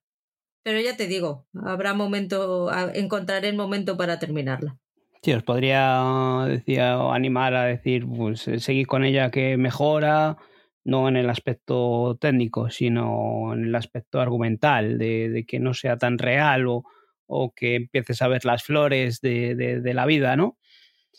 Eh, no, no sigue por ese ritmo, sigue, sigue siendo un drama y sigue con esta aventura de esta mujer a, a la que cada, cada momento que pasa, cada cosa que la pasa es decir, pero pobre mujer, eh, todo lo malo la puede pasar a ella, todo se la junta a ella. Entonces no puedo decir, oye, seguí con ella, es que luego vive la vida. No. Sigue siendo un drama social y, y sigue. No, no sigo más, pero bueno, eso, que sigue por ese ritmo y, pero yo os invitaría a seguir con ella y por eso, las interpretaciones de ella son fantásticas. Eh, es duro socialmente ver la realidad en Estados Unidos, y, pero que la podemos vivir aquí o la pueden vivir aquí cualquier persona en España. Sí, sí, total. Es, es, que, a ver, la serie técnicamente y argumentalmente no tiene un pero. Simplemente pues hay que, hay que estar en el momento vital para verla, sin más. Sí que hay un momento que más adelante argumentalmente se les va un poco, meten ahí unos traumas suyos del pasado que, que igual se podían haber ahorrado, eh, porque bastante tenía la mujer con lo que la está pasando en el presente como para, para que encima nos cuenten lo que ha pasado en el pasado. Vamos a salir de este momento serio y oscuro y cuéntanos un poco qué te ha parecido Cobra Kai completa. Pues Cobra Kai es eh, totalmente opuesto. Eh, Cobra Kai es una serie disfrutable, es una maravilla. Para mí es un, una zona de entretenimiento, eh, una manera de volver a, los 80, a, a, esos momentos adolescentes en los que vimos la película de Karate Kid.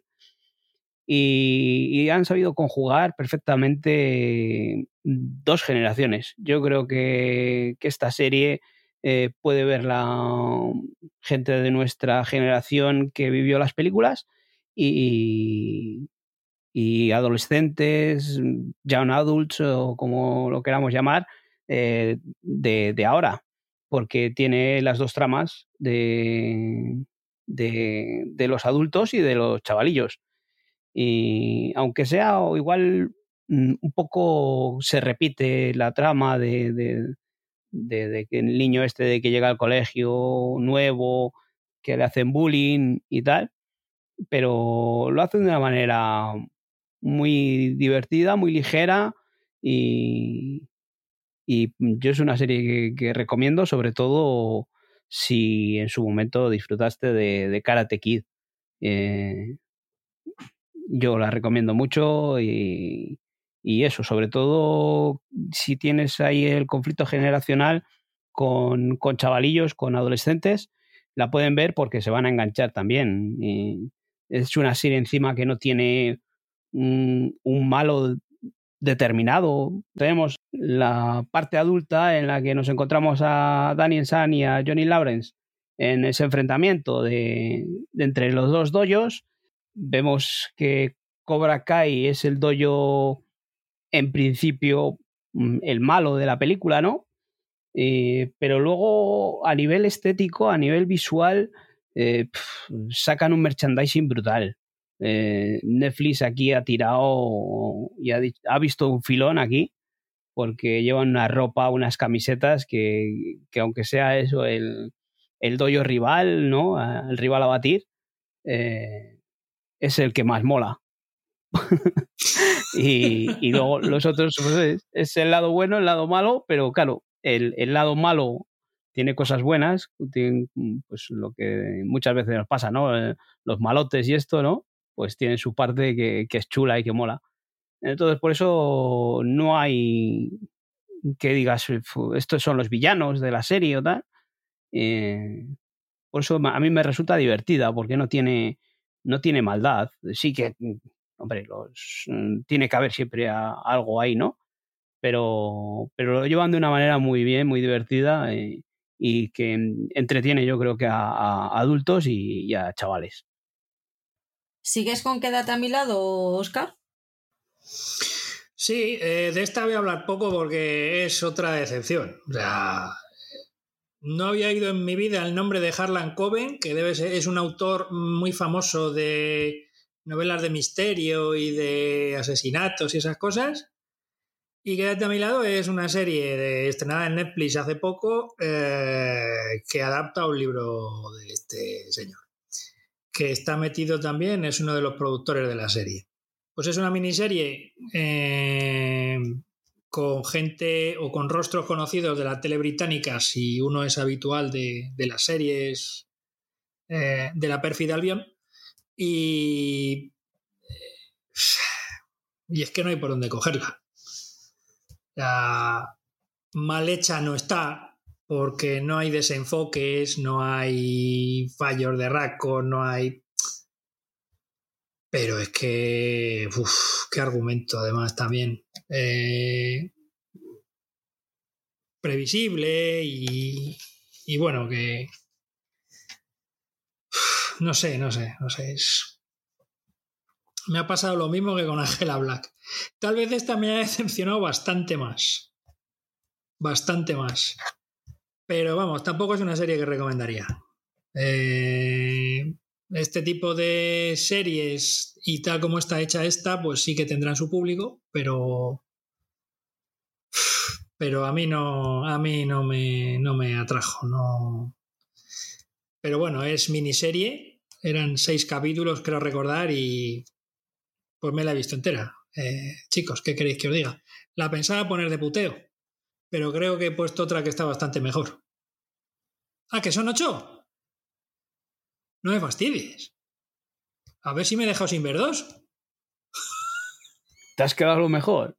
No, no, es coña, es coña, es coña. Eh, sí, he dicho seis porque, pero vamos, sí, sí son ocho, sí. Cierto, tienes razón. Pero vamos, que yo no la, queréis un misterio así, bueno, misterio, eh, tal, un asesinato, eh, o bueno, si queréis verla para pasar el rato, allá vosotros. yo, no la recomiendo. No te hace responsable, ¿no? De nuestras elecciones. No, pero, pero creo que hay cosas bastante mejores y que merecen la pena ver que estar perdiendo el tiempo en otras cosas. Mm. Sí, las cosas. Si es que es así. yo he visto el primer episodio de la mujer de la casa de enfrente de la chica en la ventana. Intenta decirlo rápido. La mujer de la casa de enfrente de la chica en la ventana. Pues no me ha salido tan mal. A ver, es la nueva serie de Netflix de Kristen Bell.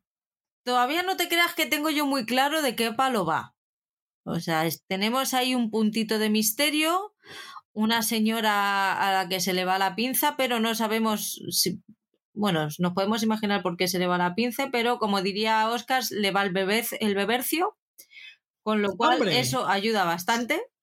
Eso ayuda, sí. Qué alegría tiene esa señora a la hora de llenar copas de vino hasta arriba. La llena tanto que la ponen en una mesa y tiene que acercarse ella a sorber porque si no se le, se le pone todo perdido. Son capítulos de una, de una, media hora.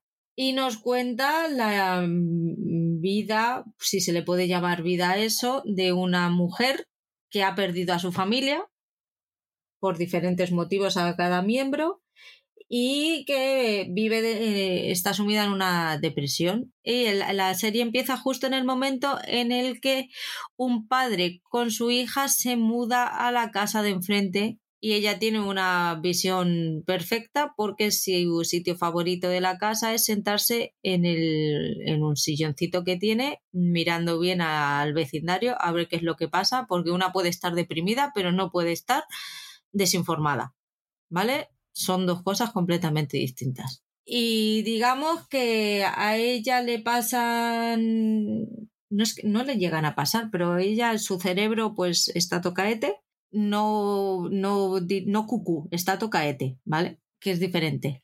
Y el vecino pues tiene pinta de que a lo mejor tampoco está en su mejor momento mental. Entonces, a raíz de ahí, pues empiezan a desarrollar unos acontecimientos que tampoco te creas que tengo yo muy claro hacia dónde nos llevan. Pero me ha interesado lo suficiente para ver el segundo. Eso es lo mejor que puedo decir de ella. Porque como no puedo contar spoilers. Vale. Pues muy bien. Sí, de momento no nos has dado muchos ánimos, pero bueno, ya nos contarás cómo, si la sigues viendo. Qué fuerte, ¿nos gusta la vecina cotilla? Vosotros que habéis visto Gossip Girl. Colgadas de un pino. Con perdón. ¿Qué tal Feria, la luz más oscura? Bueno, pues mm, he podido ver dos episodios de, de, Feria, que es una serie que va a estrenar el 28 de enero en Netflix y hemos podido ver algún episodio ya por adelantado. Es una producción española. Eh, eh, Feria es un pueblo de, Andalucía en el que ocurren unos hechos en los que los padres de dos niñas desaparecen y les acusan de haber cometido el asesinato de, de 23 personas, de aparecer muertas en, en una mina. Entonces ahí pues, nos encontramos el rechazo de, del pueblo a, a, estas niñas y cómo tienen que afrontar qué es lo que ha pasado.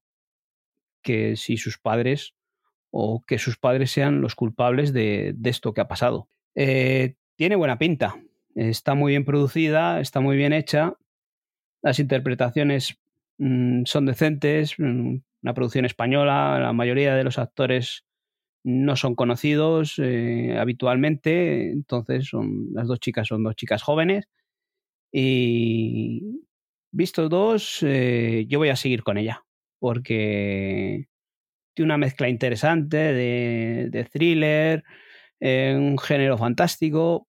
Mm, voy a seguir con ella y, y cuando se estrene, pues la echáis un ojo eh, que puede merecer la pena. Prefiero no avanzar más de la trama eh, y cuando se estrene que la echéis un ojo porque puede ser una cosa decentilla. ¿eh? Eh, yo creo que sí que puede sorprender para ser una producción española. La apunto para echarle un vistazo. ¿Tú Afterlife habías visto algo o has empezado de nuevas, Paul? Yo no había visto nada. Eh, sí que había oído hablar mucho de ella, pero eh, la sinopsis me echaba un poco para atrás. Aunque pinta comedia, eh, tiene su toque de drama y no acababa de llamarme. Eh, ahora hace poco se ha estrenado la tercera temporada en Netflix y la gente empezaba a hablar mucho de ella. Eh, encantados, todos han disfrutado de ella y yo estaba un poco ahí apartado.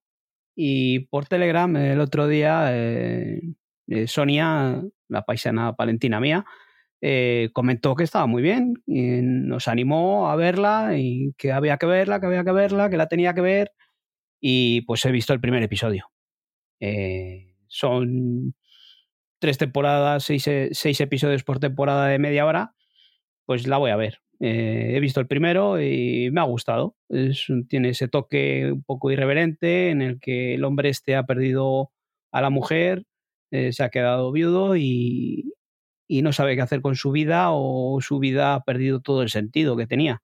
Y, y se dedica pues a, hablar a la gente como le da la gana, como le sale de ahí, eh, da igual lo que con quién se enfrente o con quién se cruce.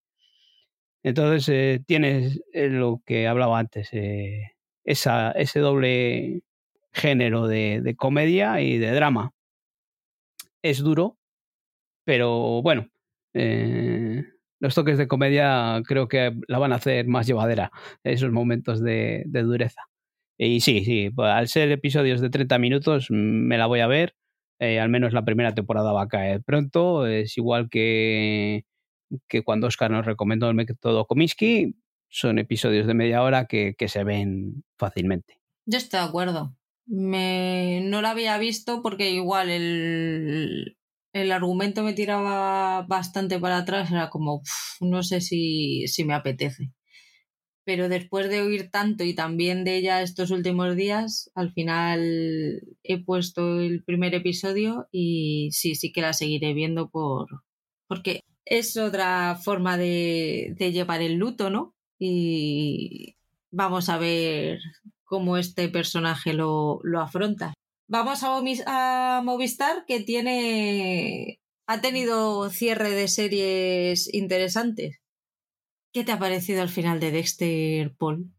Pues eh, ya habíamos ido hablando estos días de, de, que nos estaba gustando, que nos faltaba el último episodio, que nos depararía. Eh, pues cuando empezamos yo dije una cosa, que, que lo único que quería es que le diesen un buen cierre a la serie y lo han clavado. Para mí han hecho un cierre perfecto. Eh, apaga y vámonos, eso desde luego, ¿eh? Eh, creo que con este cierre no debería de seguir esto, por mucha sangre nueva que tenga el título.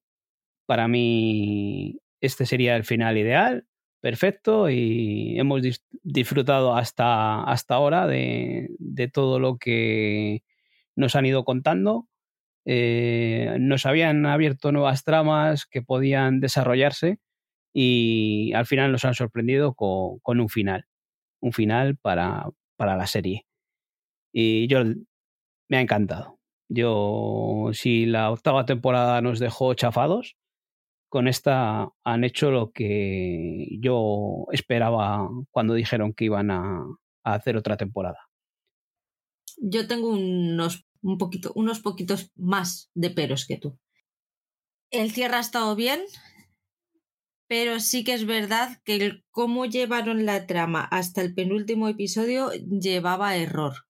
Aún así, no me parece mal final, solamente me parece precipitado. Me parece cerrar muchas cosas en un último episodio. Es que ya nos habíamos montado una nueva temporada de fíjate qué bien puede salir esto, qué tal, que ya verás, que... Mm, y de repente todas esas ilusiones de, oh Dios mío, de aquí puede salir una nueva serie con más temporadas, es como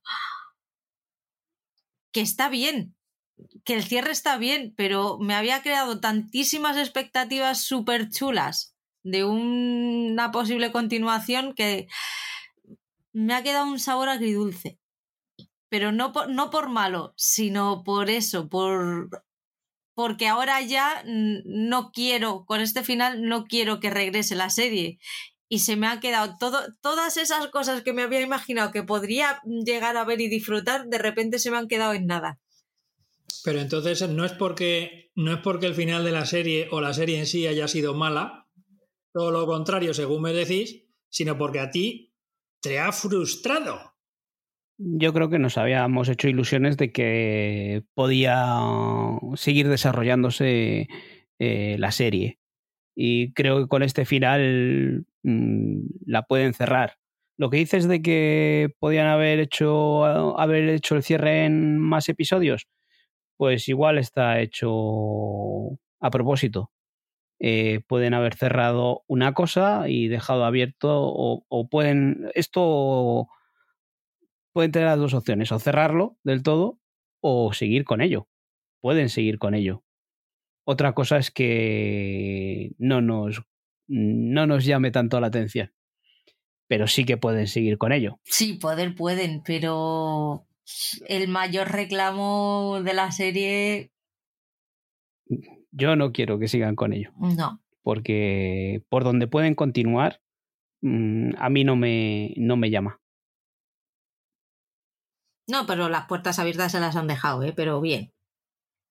Por eso te digo que, si hubiese seguido cerrar eh, la serie con dos episodios, eh, habrían cerrado del todo. Así han dejado una pequeña ventana abierta.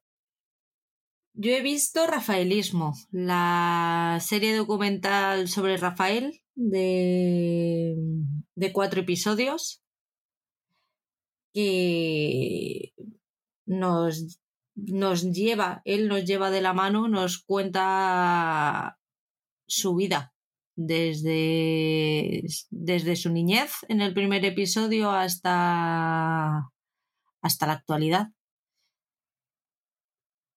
Rafael es, es lo más. No creo que de eso no hay duda. Te puede gustar más o te puede gustar menos, pero creo que a nadie le, le pasa eh, indiferente y, y, todos nos sabemos al menos una de sus canciones o el estribillo de, de alguna de, de, sus canciones. Está muy bien contada, está creo que es muy honesta. A ver, y digo que creo que es muy honesta partiendo del punto de vista que yo no conozco a Rafael. ¿Vale? Pero sí que lo que, lo que transmite es honestidad. Habla, no solamente habla él, habla su familia, eh, artistas actuales, artistas contemporáneos suyos, eh, parte de sus de sus diferentes equipos técnicos, que yo creo que eso es bastante difícil que tanta gente que haya trabajado con él en, tan, en diferentes etapas esté dispuesto a hablar y hablar bien de él. A mí me gusta, ya sabéis que me gustan este tipo de productos y es que me gusta mucho el, el conocer y el saber el por qué han llegado hasta donde están. ¿Qué es lo que han hecho ellos diferente a lo que puedo hacer yo en mi día a día para, para llegar hasta donde están y conseguir su, su sueño? Es súper disfrutona, o sea, se pasa súper rápido. Son cuatro episodios que yo me, los vi en, un día. Vi dos por la mañana y dos, antes de irme a trabajar y los otros dos me los vi por la tarde y, al, eh, Álvaro, el Grinch, que no suele ser consumidor de este tipo de productos, se los comió conmigo, vamos, con papas. Así que es, es historia, contemporánea, historia de la música, de nuestra música. Aquí no hay muertos ni nada, ¿no? Hombre, alguno de los que empezó con él, pues ya no estarán, pero, pero no. O sea, no tenemos, no, se cargan a nadie durante el este. Rafael estuvo a punto de, de diñarla, de doblar la servilleta, pero aquí sigue. ¿Ves? Pues es lo que decimos, esta mujer. Oh, me gustan los true crime. ¡Pum! A Rafael. Ni muertos ni nada. ¡Qué decepción! No pasa nada, ahora os traigo muertos. No comáis ansias, ahora vienen, ahora vienen. ahí, ahí. Hablamos de todos mienten la nueva serie de Movistar Plus que viene, que llega el 28 también. Bueno, pues eh, la de Todos Mienten es una serie original de Movistar Plus, una producción española. Nos encontramos eso en, en una urbanización de un pueblo costero, eh, que nos encontramos eso, pues un grupo de amigos, un colegio en el que aparece el vídeo en el que una profesora y uno de los alumnos eh, mantienen una relación sexual. Está protagonizada por pues, viejos conocidos como Ernesto Alterio, Natalia Berbeque, eh, Irene Arcos, es la menos conocida, pero Leonardo Esbaraglia, eh, Juan Diego Boto, o sea, vamos, parece aquí gente que, que ya la conocemos. yo he visto el primer episodio, eh, nos presentan pues un thriller más de los que hemos visto en producciones españolas. Mm, veremos cómo continúa, pero de lo que, hasta donde yo he visto es un poco más de lo mismo. Me he encontrado ahí un Ernesto Alterio que en otras producciones, bueno, aquí me pareció un poco exagerado, un poco histriónico. El personaje igual da para eso, pero no, no me parece que sea su mejor interpretación. Pero bueno, solo podemos valorar el episodio que hemos visto y o que yo he visto. No sé cómo se seguirá desarrollando, pero bueno, en principio yo seguiré viéndola, por lo menos daré otro, otro episodio. Yo he visto dos. A mí la trama me ha enganchado, pero sí que es verdad que no deja de ser un thriller más de español de los que, de los que estamos acostumbrados tú dices que Ernesto Alterio está exagerado y yo te digo que Juan Diego Boto está espectacular. Ese hombre puede hacer lo que le dé absolutamente la gana con cualquier papel que le caiga en las manos. Sí, encima, sí que es verdad que encima el, personaje eh, le pinta bien. Eh, le da encima ese, ese toque que tiene eh, Sí, que le, le pinta bien ese personaje. No, porque con lo que no pasa con Ernesto Alterio o con Natalia Berbeque, que tampoco me gustó en ese episodio como interpreta. Pero bueno, los demás creo que sí que se salvan, ¿eh? Eh, está otra chica, eh, la que es la, la, protagonista, la Irene Arcos, mm, me parece que está bastante bien. Entonces, bueno, a Irene Arcos la hemos visto eh, en La Valla y cosas así, que no es que sea gran conocida, pero bueno, eh, se va haciendo un huequito por ahí, porque eso, La Valla, el embarcadero, élite, va, va cogiendo ritmo esta mujer. Pero los demás que conocemos, Juan Diego Boto, dices que sí, en ese episodio sí que, sí que está bien, pero los demás flojitos, flojitos. Pero bueno, veremos que, que eso es un thriller, uh, hay muertos y que ya estamos. Felices de la vida. Hombre, ole. Que no me voy a quitar el San Benito nunca, ¿eh? Aquí vienen mis muertos. eh, he visto el, el, crimen de la Guardia Urbana, eh, la serie documental que está basada en el programa de Radio Crims de TV3, es TV3 Radio, ¿no?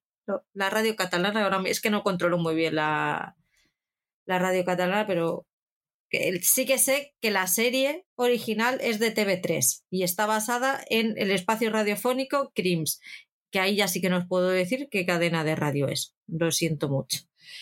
Este documental nos cuenta pues lo que ocurrió en el año 2017, no sé si recordaréis que apareció un coche calcinado en medio del bosque al lado de un pantano y la persona que había dentro y que quedó calcinada era un guardia urbano, Pedro Rodríguez se llamaba. A raíz de ahí, pues eh, hubo una investigación y terminaron encarcelando y a la pareja sentimental y al amante de ella como asesinos. Ya digo asesinos porque ya hay una sentencia firme que dice que son asesinos.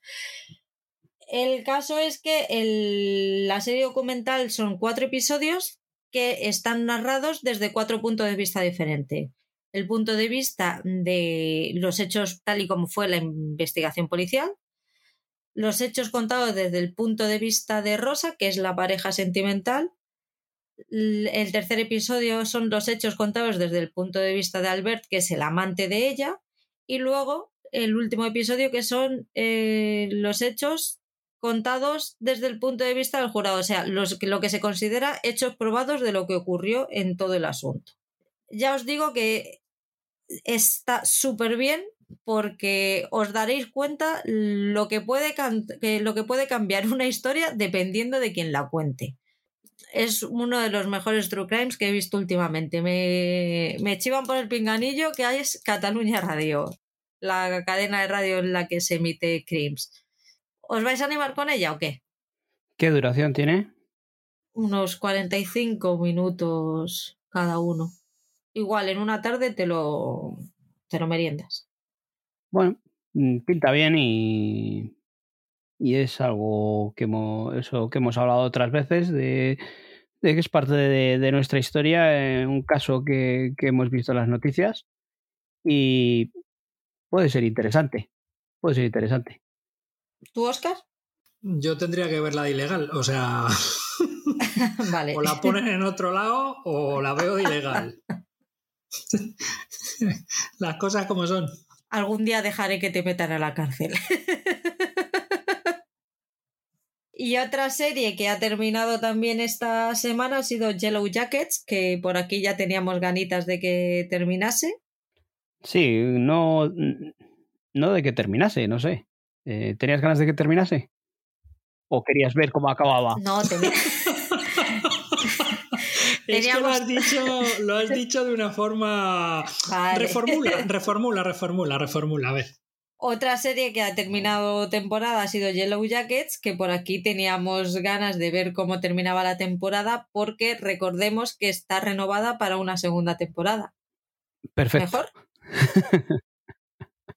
Mucho mejor. Pues sí, eh, hemos estado viéndola semana tras semana, descubriendo lo que las iba pasando a este grupo de, de chicas en el pasado, cuando tuvieron ese accidente de avión y lo que les iba pasando a este grupo de mujeres supervivientes de ese accidente en, en la época presente.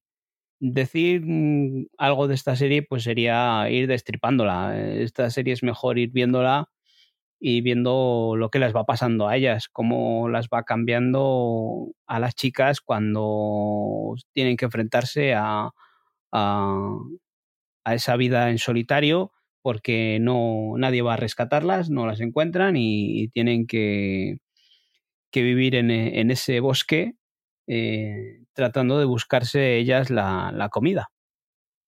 Y cómo les afecta psicológicamente. Y luego cómo les afecta psicológicamente con el paso de los años, una vez que las rescataron, eh, los traumas que, las han causado y con los que tienen que convivir eh, en el presente.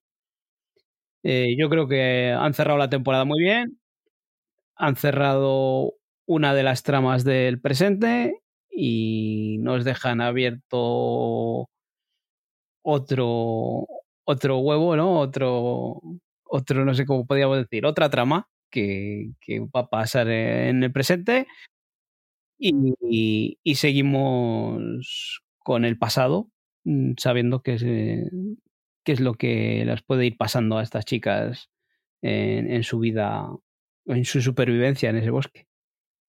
Me ha gustado mucho, me he quedado con, con ganas de más. Pues no va a tocar esperar.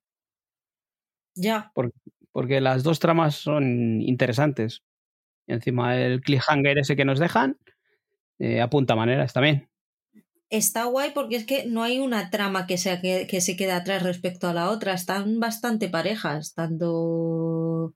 Sí que es verdad que realmente las cabezas de cartel son, son las mujeres adultas, pero es que las jóvenes no se quedan atrás.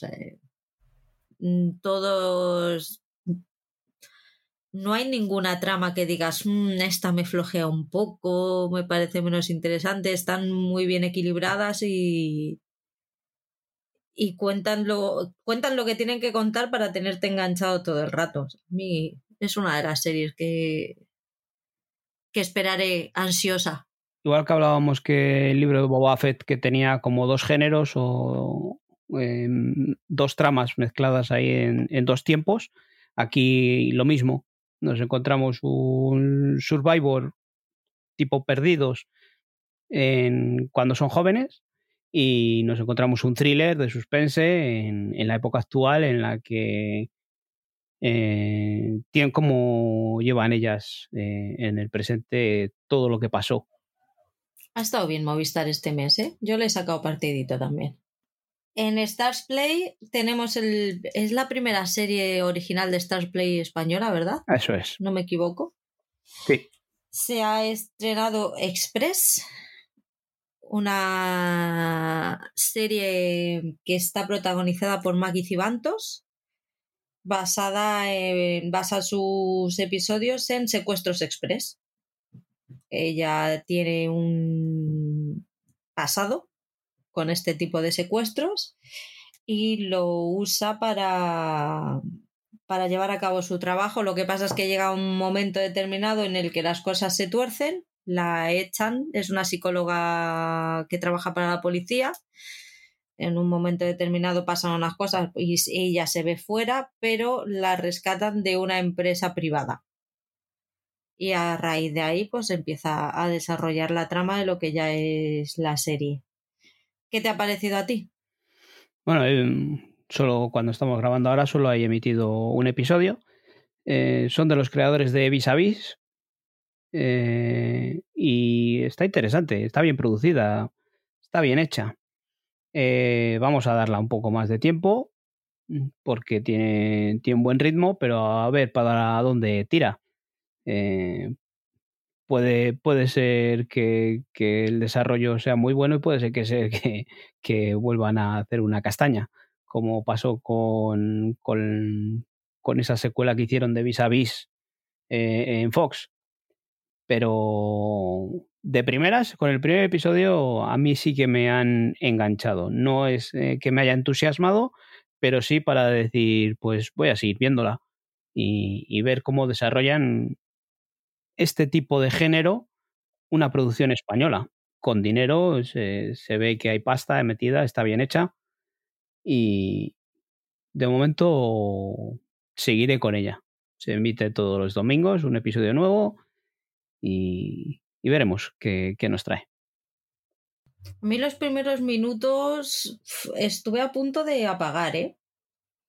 Que pasa es que luego dije, oh, venga, vamos, le voy a dar el episodio. Y al final sí que terminé con ganas de, de verla, pero la primera media hora, un poquito menos, los primeros 20 minutos dije, toda la introducción esta de por qué la echan de la policía y tal, o en un futuro es importante o si no yo me yo lo hubiera lo hubiera resumido es, un punto de partida para luego ir a ese comando que, que, hacen ese grupo que en el que hemos visto muchas eh, mm, series americanas, ¿no? Estos procide, pro, pro sedimentales. Procedimentales.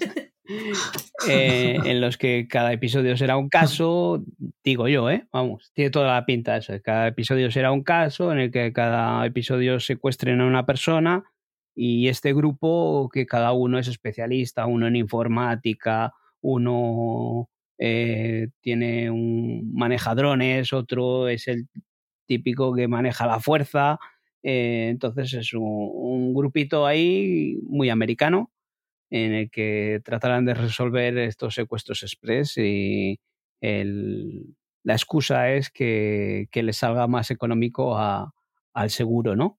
Por si acaso pasa algo.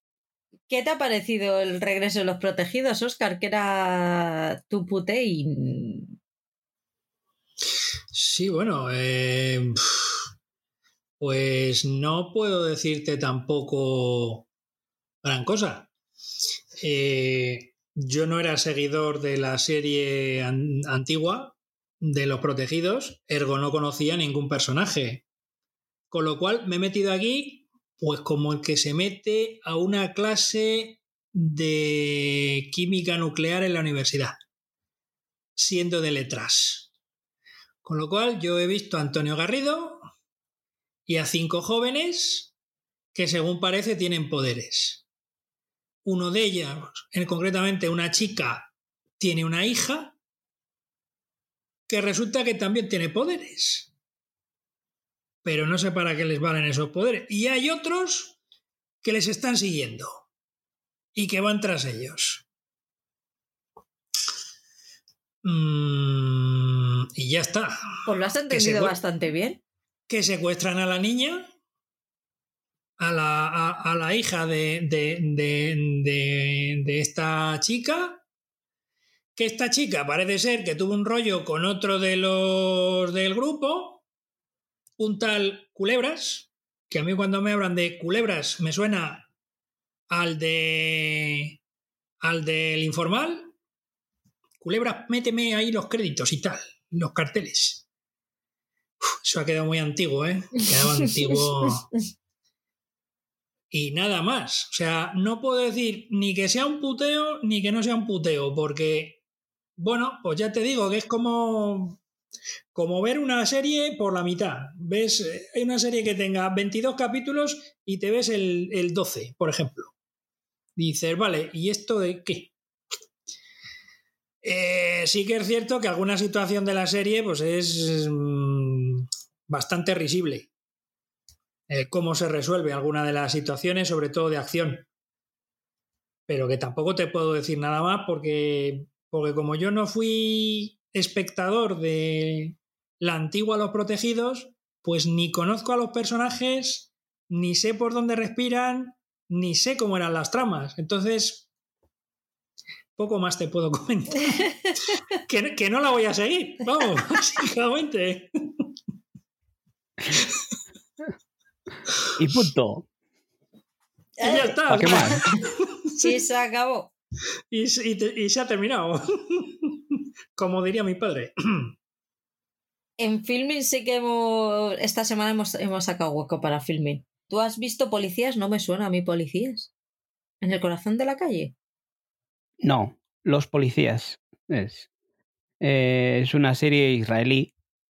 Eh, es un drama policíaco de los creadores de, Fauda.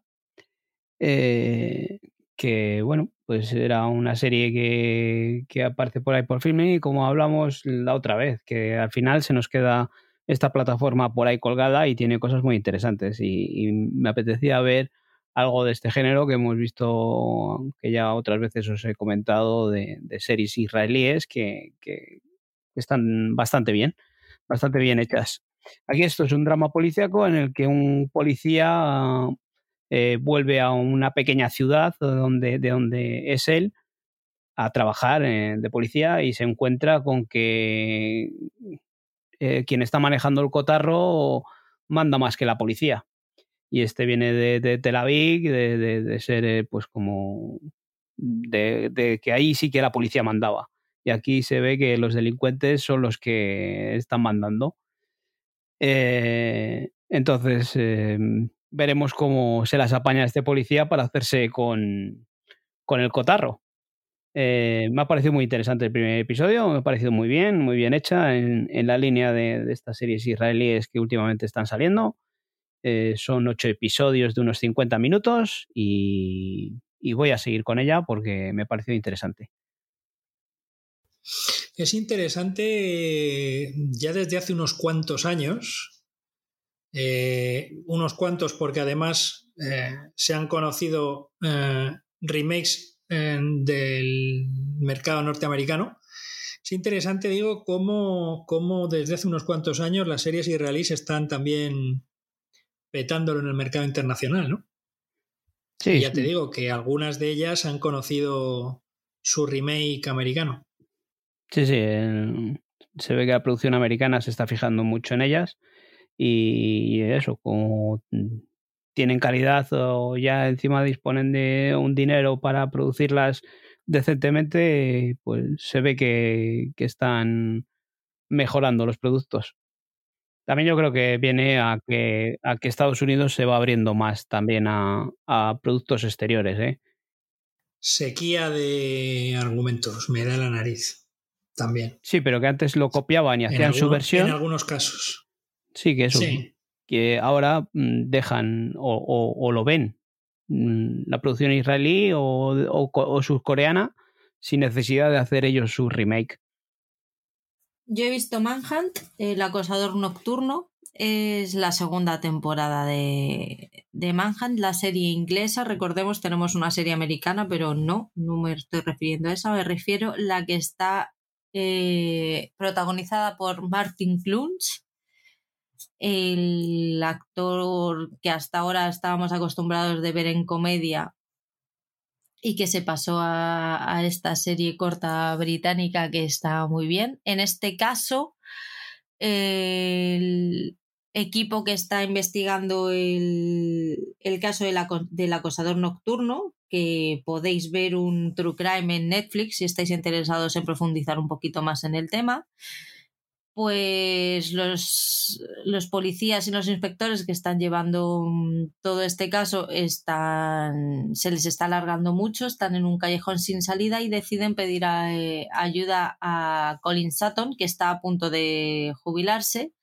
para ver si puede ser un revulsivo a la hora de, de descubrir quién es el, este acosador y este asesino de, de ancianitas y ancianitos está a la altura de la primera temporada y es una es un gustazo de ver. O sea, a la gente que le guste el, las series inglesas de misterio y de asesinatos, que se tiren a ella porque, porque es una, una apuesta segura.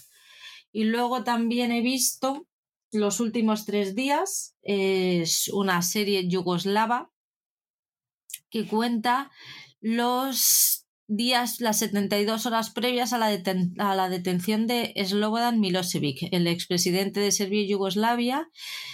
En esas horas se atrincheró en su búnker para impedir que le detuvieran y a raíz de ahí pues cambió la historia del, del país es pues otra de las series de estas que me gustan a mí. Yo no he sido nunca muy seguidora de la política europea rusa y estoy descubriendo muchas cositas a raíz de, estas series y de estos documentales que nos están llegando ahora.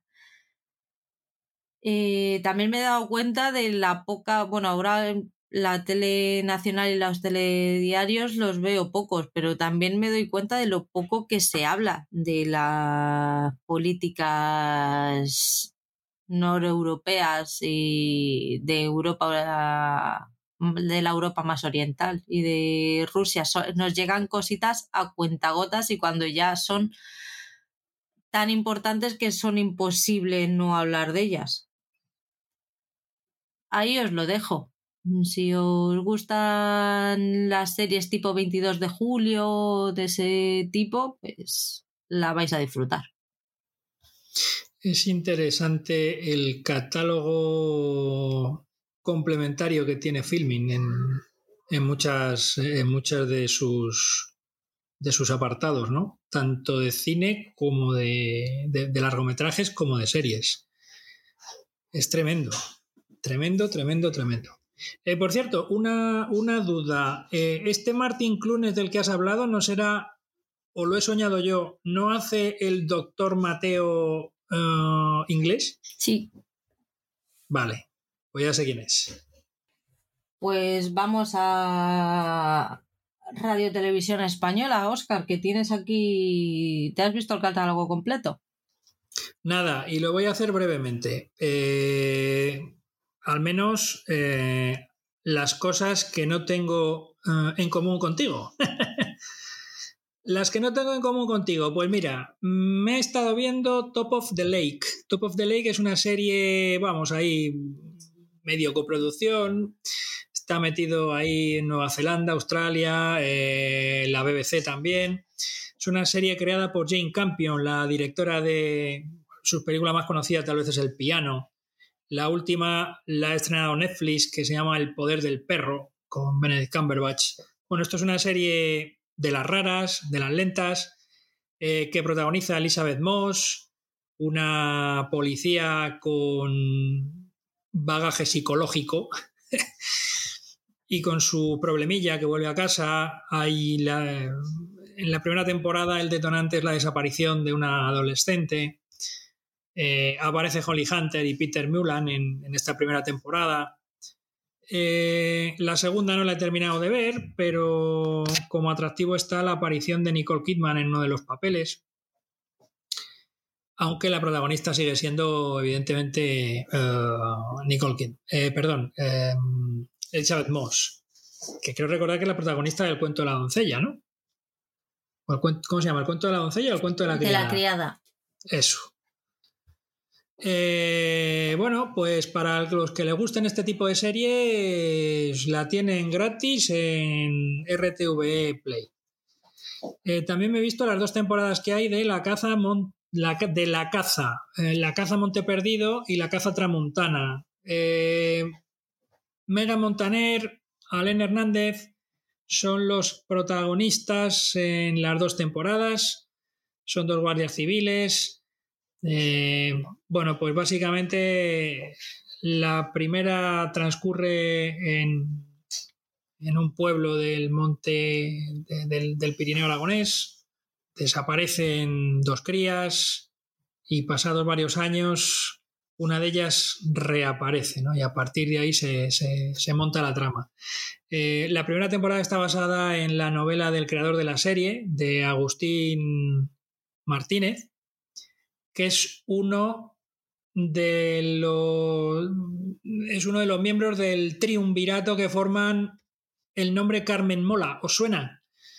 Carmen Mola, ganadora del premio Planeta. Bueno, pues las tres personas que forman este triunvirato, que creo que son eh, Agustín Martínez, Antonio Mercedo y no me acuerdo quién es el tercero. Tres Cármenes de la vida. Eh, lo dices molesta, ¿no? ¿O no? Para nada. Ah.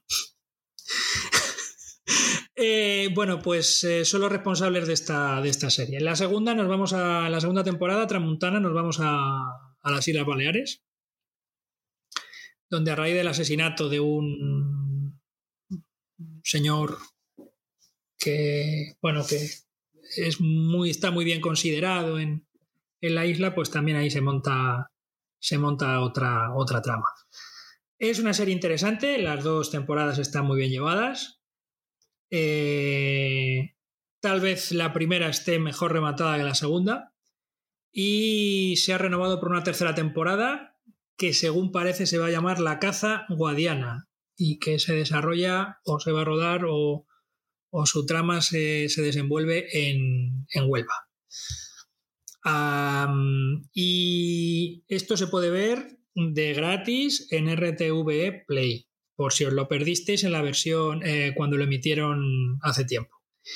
Y para terminar, la mejor serie que he visto últimamente es una serie de 1990 que se llama House of Cards, que muchos de vosotros probablemente os suene por la versión americana protagonizada por Kevin Spacey y que tiene varias temporadas además y que se puede ver en Netflix, creo recordar.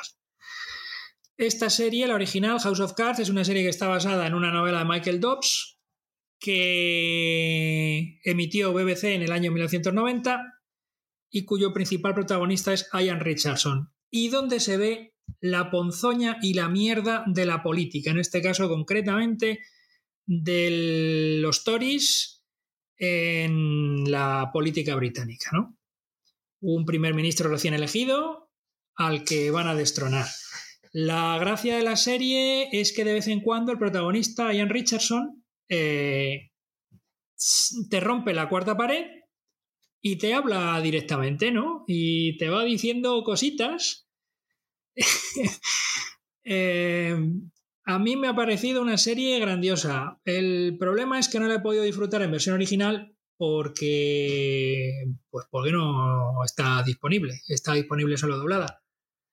Pero es un buen doblaje y merece la pena verla si no la habéis visto. Es una serie que tiene, pues eso, tiene 30 años y ahora que está Boris Johnson tan perseguido y le están pasando tantas cositas, yo echaría un vistazo a la serie para que vean cómo se las gastan en la política británica. Muy, muy, muy, muy recomendable.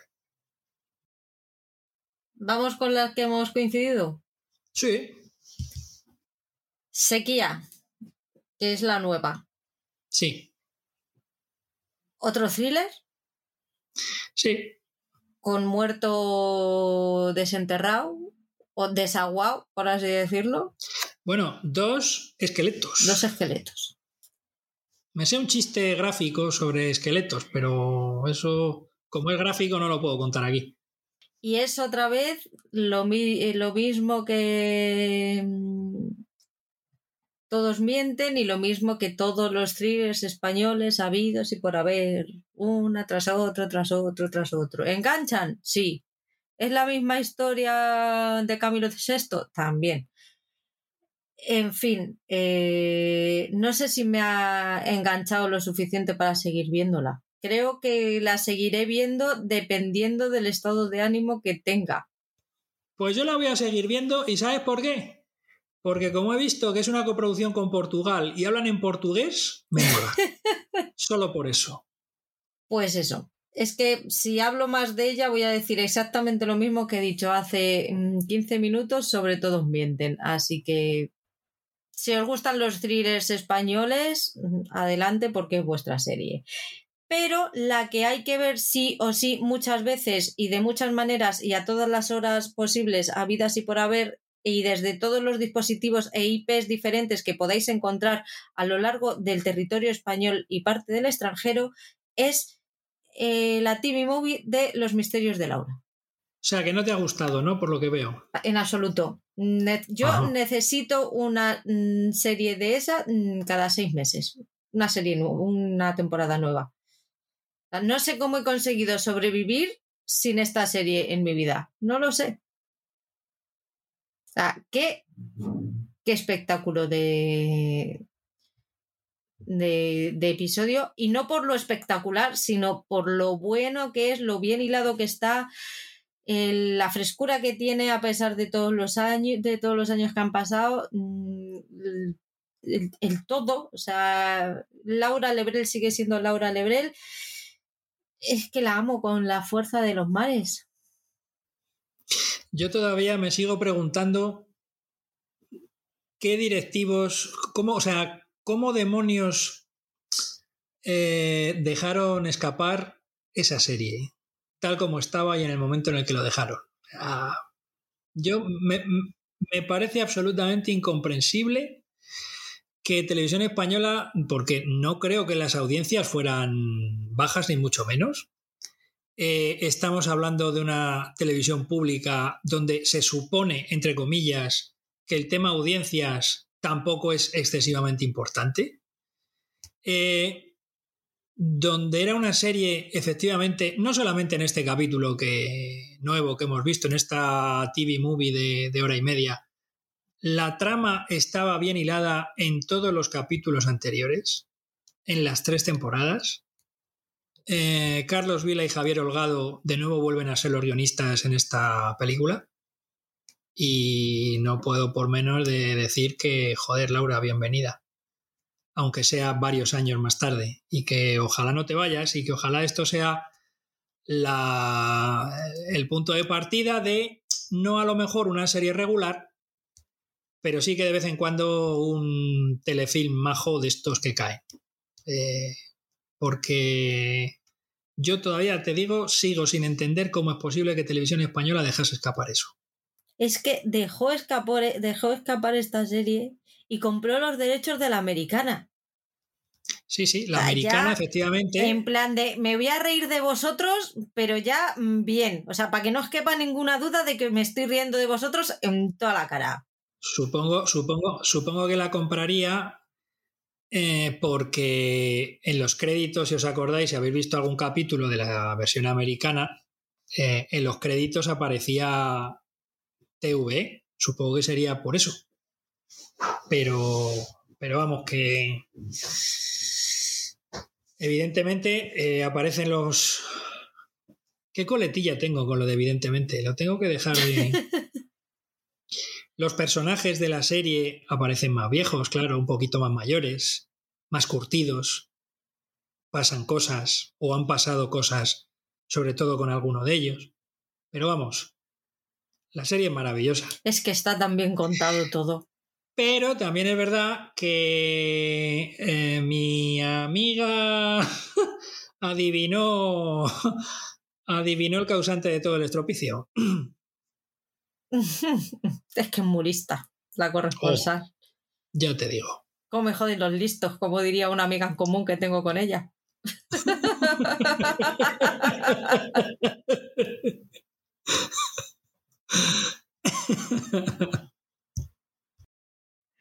Se lo digo al Greens también mucho, ¿eh? Porque es el típico que ve cinco minutos de serie y dice el asesino es este y digo, vete a la mierda. Terminamos con el mundo british que has visto por la isla. Bueno, pues una cosa que he empezado a ver es la nueva versión que han hecho de La Vuelta al Mundo en 80 días, eh, protagonizada por David Tennant como Phileas Fogg. Eh, así como en tanto la novela de Verne como las diferentes versiones, eh, tanto cinematográficas como televisivas, el personaje de Phileas Fogg era un personaje de una sola pieza, sin fisuras, muy seguro de sí mismo, eh, eh, capaz de resolver problemas sin despeinarse, pues aquí, aquí es bastante más eh, inseguro y casi crea más problemas que los que resuelve. En algún caso, ¿no? Aunque al final termina resolviéndolos.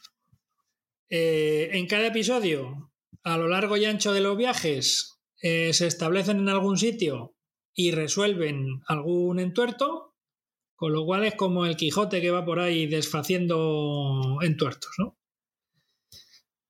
Eh, está acompañado por Passepartout, que sabe 300.000 idiomas, y está acompañado también por una periodista de un diario londinense cuyo padre es amigo personal de Fogg del Reform Club. Eh, un personaje que me recuerda muchísimo al de Natalie Wood en la película La carrera del siglo en cuanto a que es una mujer que quiere que la traten como una persona normal y corriente que quiere firmar sus artículos y la cual se embarca junto con Phileas Fogg en este viaje pues para mandar las crónicas al periódico y, firmarlos con su nombre y, y, demostrar a su padre, al director del periódico, pues que, es capaz de hacerlo. De momento he visto unos cuantos capitulillos y, y ahí seguimos. Eh, todo depende de cómo os guste o de cuánto queréis que se traicione la novela de Verne. A partir de ahí, pues ya os puede gustar más o os puede gustar menos. Yo de momento la sigo viendo, no tengo mi opinión todavía formada. Pues hasta aquí hemos llegado con el repaso. Nos ha dado para un ratito. ¿Te animas con las renovaciones y las cancelaciones, Paul? Venga, vamos allá, que habéis estado un rato vosotros hablando y ya un traguito de agua.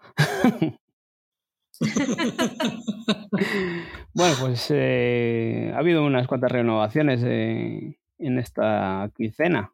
Vamos allá con ellas. Eh, una, la primera que nos llegó fue la de la unidad, que aún no se ha estrenado la segunda temporada de esta serie de Movistar Plus. Y ya nos han dicho que va a haber una tercera temporada y creo que va a ser la última.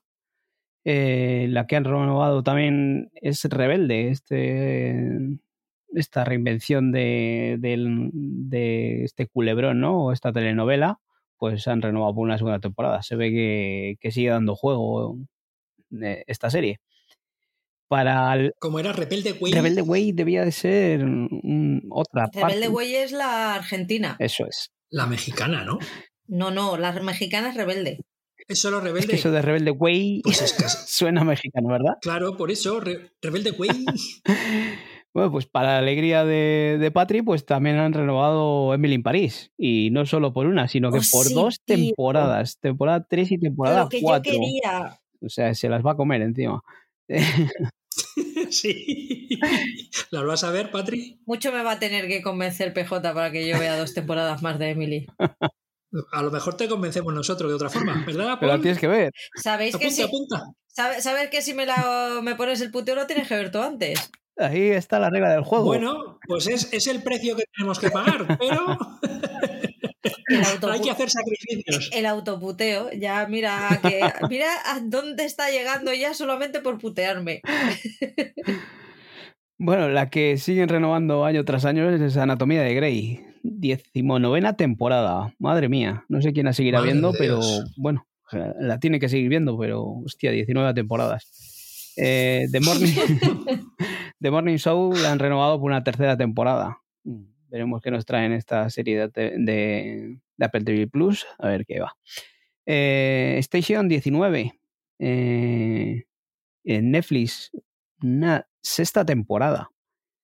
Eh, The Great, esta serie de Star Play que acaban de. están emitiendo la segunda temporada y la han renovado por una tercera temporada.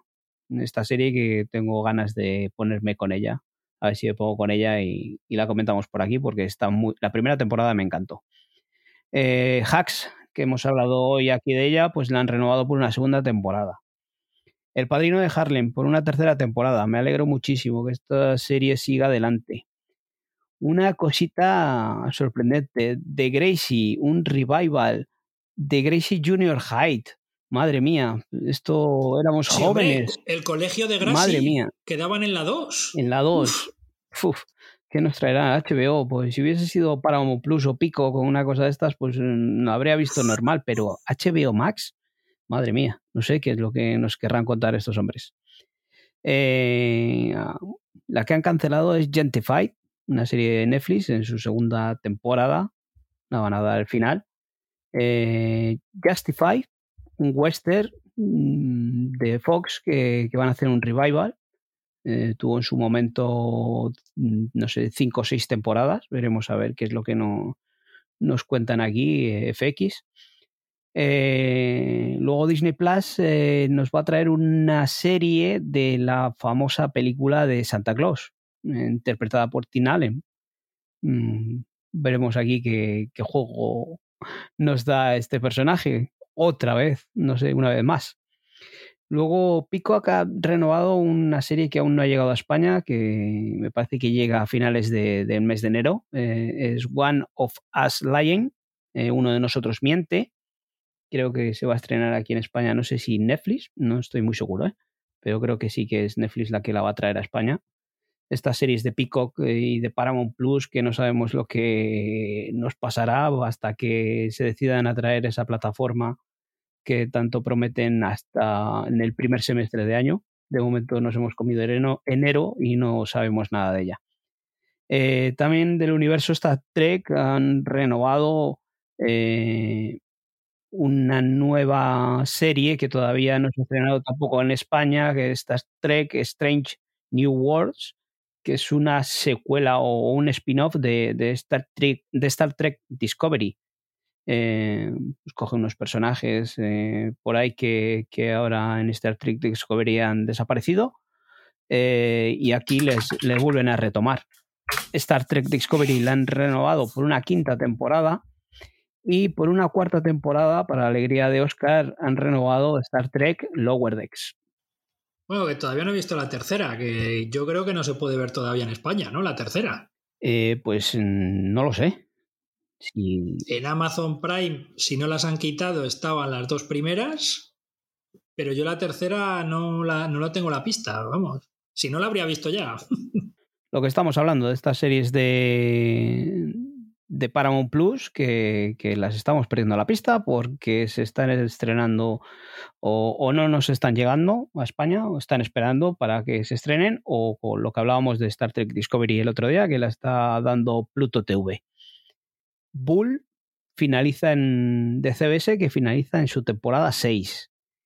Eh, la que se avecina, renovada por una temporada 14 y 15, o sea, por dos temporadas. Esto ya se alarga demasiado.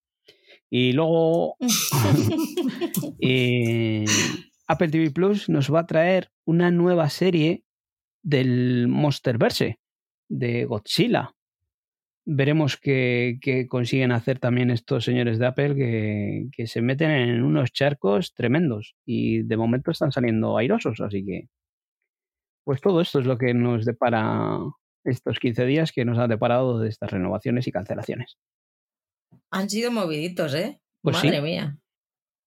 La unidad es la única que así que digo, bueno, de que hayan renovado de Great está bien, Hacks también, pero vamos, lo demás me da un poquito igual. sinceramente, te lo digo. ¿Eh? ¿Emily París? ¿Te da igual? Emily en París, estoy yo por ir allí y decirle, mm, vamos a darle prisa a esto, por favor.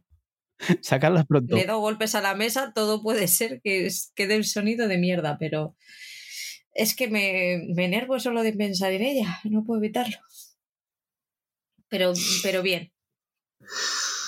Bueno, a mí me enervó la primera temporada, o sea que. Está todo bien. Mm, pues a mí la segunda. ¿Qué, de, ¿Qué tenéis ganitas de ver en estos próximos 15 días? Pues yo, siguiendo con el, eh, el modo retro en algunas cosas que tengo, ya comenté lo de Alias en Disney, pues en HBO Max van a poner completa Fringe. De hecho, ya la han puesto. Eh, sí, bueno, eh, yo ya sabes que voy retrasado. Eh, Fringe, la serie con John Noble haciendo de Walter Bishop, su hijo, y. Ay, ¿cómo se llamaba la chica? Jolín, que era del FBI. no me acuerdo. bueno, cinco temporadas me parece que son.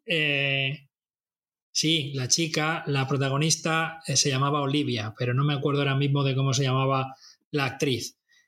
Y, y es una serie que sí, sí que quiero verla. Esta tengo, tengo muchas ganas porque comencé a verla y mm, me gustó mucho. O alternativo, mundos alternativos y ese tipo de cosas. Qué maravilla. Eh, y también me gustaría ver, que no sé si la, no sé si la veré, eh, al final, eh, esta que has dicho tú de Kristen Bell, la mujer de la casa de enfrente de la chica en la ventana, que a mí me suena la ventana indiscreta, pero bueno, vamos a ver cómo se lo toman. Eh, también una serie que han retrasado su estreno en Disney de Marvel Hit Monkey, una serie de animación para adultos de la Marvel con un mono asesino, con katana y con fusil y, y con un subfusil y demás. Y oye, fíjate. Y para terminar, pues a lo mejor le echo un vistazo también a Richard en Prime Video. Richard es una serie que está basada en las novelas de Lee Child con el personaje de Jack Richard como protagonista. Jack Richard, el personaje ya ha conocido un par de adaptaciones cinematográficas a cargo de Tom Cruise. Eh, a ver cómo pues eh, derivan o cómo diseñan las series porque las pelis de Tom Cruise, al menos la primera, estaba bastante bien, con un estilo setentero de peli de detective y de investigador eh, al estilo de los años 70, ¿no? del siglo XX. Veremos a ver cómo, cómo se desarrolla esta, esta serie. Bueno, pues eh, yo esa de que dice Oscar de, de Marvel Hill Monkey tiene pintaza. Eh, yo también espero verla o a ver qué nos depara. Eh, la que sí que quiero ver es mm, que va a llegar la tercera temporada de Snowpiercer. Eh, las otras dos temporadas y está bastante bien, entretenida. No, no es que sea un, un, seriote, pero es una serie así entretenidilla y está muy bien. Y la segunda temporada de Resident, Resident Alien, que mm, es una comedia muy divertida que, ya vimos la primera temporada y, me parece interesante lo que nos pueda traer. Y aparte de las que ya hemos visto, hemos hablado antes de, Feria y la de Todos Mienten, que, hemos dicho antes, hemos comentado de ellas, pues habrá que, que seguirlas la pista. Resident Alien, vimos el primer episodio cuando se estrenó y nos gustó bastante, pero se nos quedó ahí en el olvido y no la retomamos, pero le voy a decir al Grinch que a ver si la vemos antes de que, de que empiece. Pues recomendable. La temporada. Pues muy entretenida. Mm.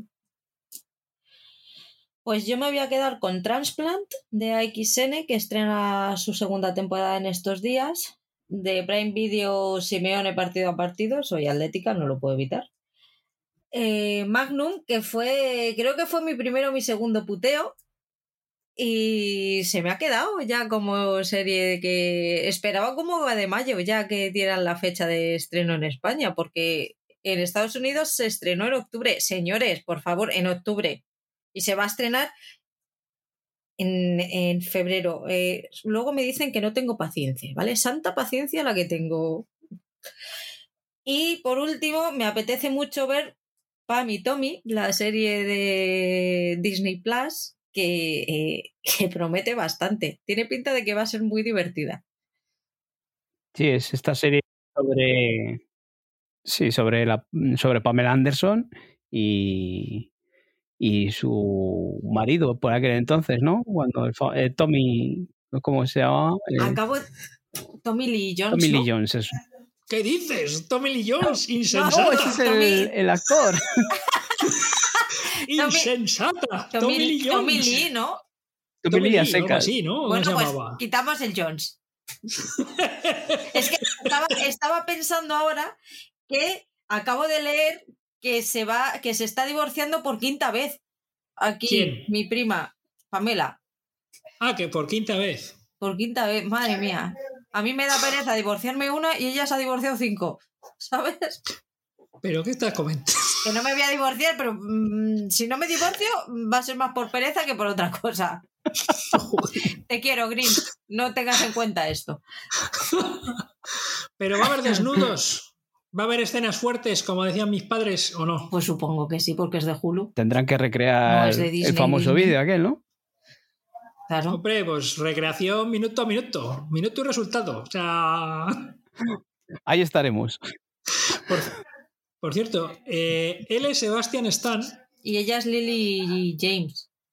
Lily James. Ya, ya dudo de todos los nombres. Vale. Tommy Lee Jones, esta no te la perdono, que lo sepas. Vamos. Tommy Lee James. Vamos con el puteo Os digo el primer, primero el mío, por si acaso ha cambiado. Venga, vais a ver dos capitulitos de café con aroma de mujer. No, Mira, eh, si hubiese apostado a que era esa, qué sorpresa, ¿eh? hubiese ganado millones. No nos ha es sorprendido que, nada. o sea, sin decírmelo. No, no os lo esperabais, a que no solamente llevo 15 Nada. días avisando. Nada, nada, nada. Lo estaba oliendo más que el ¿Cuántos? café. ¿Dos capítulos? Dos, dos capítulos. Uno, que son Dos. largos. Dos. No, porque el, el primero termina en el momento dulce y hay que bajar la adrenalina. Momento dulce. Sí. Será chocolate Claro, en vez de café hay café. que echarle azúcar, claro. Ay, madre. Muy bien. Bueno, ya he visto que en el guion el único que ha puesto la serie ha sido yo. Es que esto es para sorpresa. Por gili- Mingas. Es que la- el puteo es sorpresa. Bueno, el tuyo no ha sido. Y la recomendación. Lo tuyo no ha sido sorpresa. Se Esta mascaba. vez no. Se mascaba la tragedia. Se me acaba la tragedia, sí, sí, sí. Completamente. Ey, que sigue estando la número uno en Netflix. Ojito. No, no, es que, Hay gente es mató. que el otro día que lo comentamos estaba en el número 10, pero es que ahora está en el número 1. O sea, le vamos a dar encima más visionados. Más visionado, sí. Os quejaréis de mí que os pongo de puteo el número uno de la lista de reproducciones de Netflix. Eso es tergiversar. Para nada. Son datos Eso. objetivos. Son datos Eso es ter- objetivos. Lo Eso es ver. tergiversar. Que sea el número uno no implica que sea una serie buena. Eso es tergiversar. Si todo el mundo la ha visto, por algo será Oscar. Eso es. Todas las moscas van a la mierda. Oh, Y la mierda no es buena. Bueno, sí, es buena para el campo. El abono. Depende. Eh, y depende también de cuánto eches. Cuidado. Que el tema de los purines por estas tierras. Bueno, vamos a dejar de ser un poquito escatológicos. Eh, yo, el mío, muy breve. En RTVE podéis verlo. La serie se llama Sabuesos. Es una serie que ya tiene algún año y que pasó sin pena ni gloria por televisión española. Y yo creo que con razón, porque es una serie. No es mala, pero muy flojita. Es, es una serie sin sangre. La protagonizan Salva Reina y un perro que habla, con la voz de Sheldon Cooper, también conocido como Fernando Cabrera. Y aparece también María Esteve haciendo de la cuñada de Salva Reina. Y es una serie que podía haber dado muchísimo de sí, pero que se queda a medio gas de todo. Em, porque. em, pues porque con el perro, pues el perro podría haber sido mucho más irreverente. Un perro modificado genéticamente que habla. Pues fíjate tú lo que puede soltar por esa boca. Pues como yo cuando no estamos grabando. Pero. Pero no, se queda. Se queda. Creo recordar que los capítulos eran de 70 minutos. Y estoy ahora mismo. ¿Cuánto duran los de café con aroma de mujer? 45. Vale, entonces voy a ser bueno y vais a ver solo un capítulo. Porque creo que son de 70 minutos. El primero, de la única temporada de Sabuesos. ¿Ves lo que es una persona buena? Perdona, que el suyo es de 70 minutos. Claro, pero es uno, un capítulo. No, no, no, es Uno. que aquí hay corporativismo. No, o sea, No, no, no. no, vale, no vale. A mí el que me da miedo ahora mismo es Paul. Ah, Porque no sé por dónde va a venir. ya ya sabéis que siempre son cosas ligeritas para que os entretengáis y os divirtáis. Y Pues claro, es que cuando empieza así, yo tiemblo. yo ya os he dicho Mírale antes, qué voz de niño bueno, fíjate qué bueno soy, lo que os voy a poner, súper entretenido. Mm. Pero si es una persona excelente. Excelente. pues eso, que ya os había dicho antes que, que el filón que había encontrado era la producción española, las comedias, y vamos a ver qué os parece súper normal. Un par de episodios de esta serie que son de 30 minutitos. Es que yo soy bueno, os he dicho que yo soy bueno, que os pongo Algo divertido, Eso- una ¿eso comedia. En ve? Movistar, Plus, Plus, como quieras. divertida, divertida. Eh, si en dos episodios conseguís reíros, me lo decís. Porque es una comedia, ¿eh? Te prometo que pensaba llegar a final de mi vida sin ver esta serie. Es que encima van a estrenar una segunda temporada. Está renovada por una segunda temporada y es para que os animéis a ver la segunda temporada. ¿Qué me dices?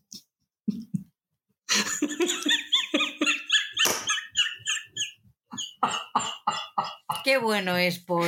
¿Cómo nos tiene? ¿Qué consideración nos Ya os he tiene? dicho Madre mía. que, que yo iba a ser bueno. pongo cosas para que os divirtáis y os animéis, ¿sabes? Más majo. Protagonizada por Miren Ibarguren, que se lleva ya toda la serie Ole. y un destapa el tarro ole, de las ole. esencias ahí ya, ¿eh?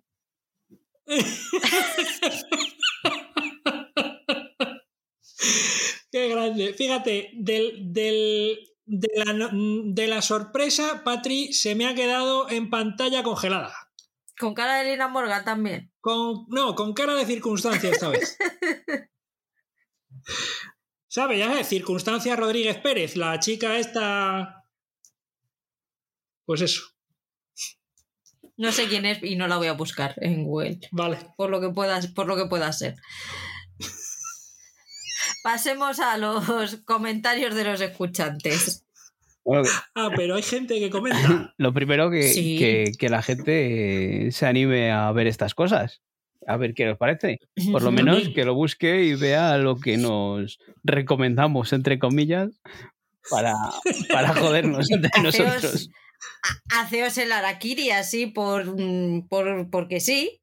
Porque vosotros que po- huid, huid vosotros que podéis. Que por lo menos Vamos. que lo busquen y vean las carátulas y vean la sinopsis y digan, joder, qué valientes que son.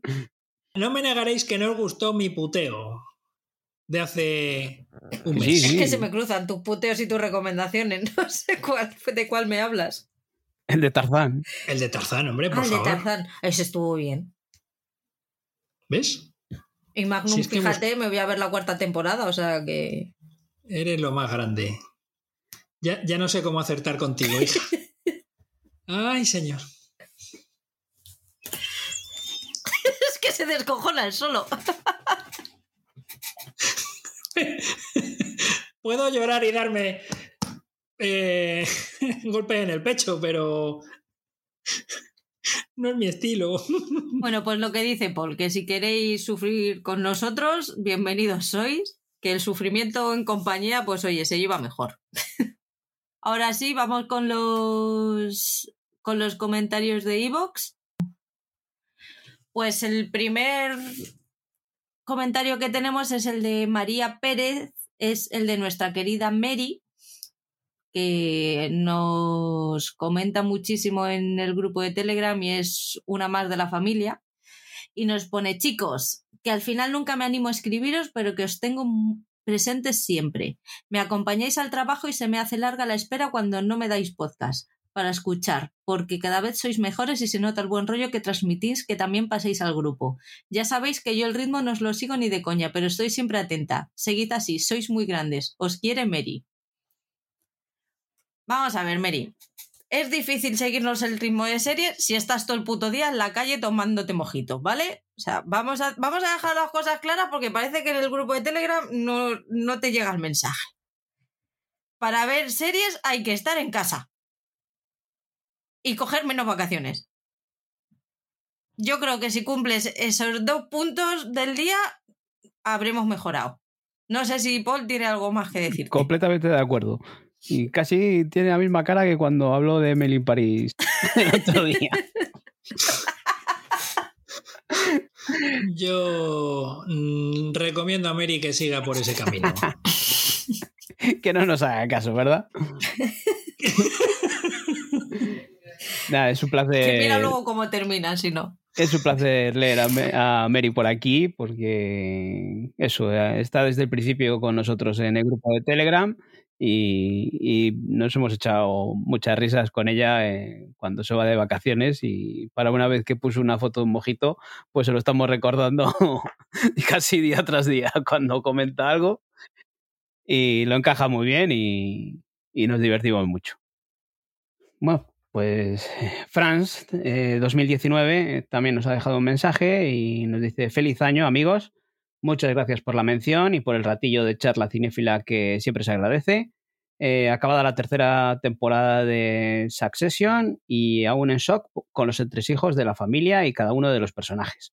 Con Hacks voy al día y la encuentro entretenida, sin más. Nada que ver con Ted Lasso, que para mí está en el top de comedia ligerita y el libro de Boa, Fett, aún esperando que me enganche a nivel parecido al del Mandaloriano, pero de momento ni se acerca.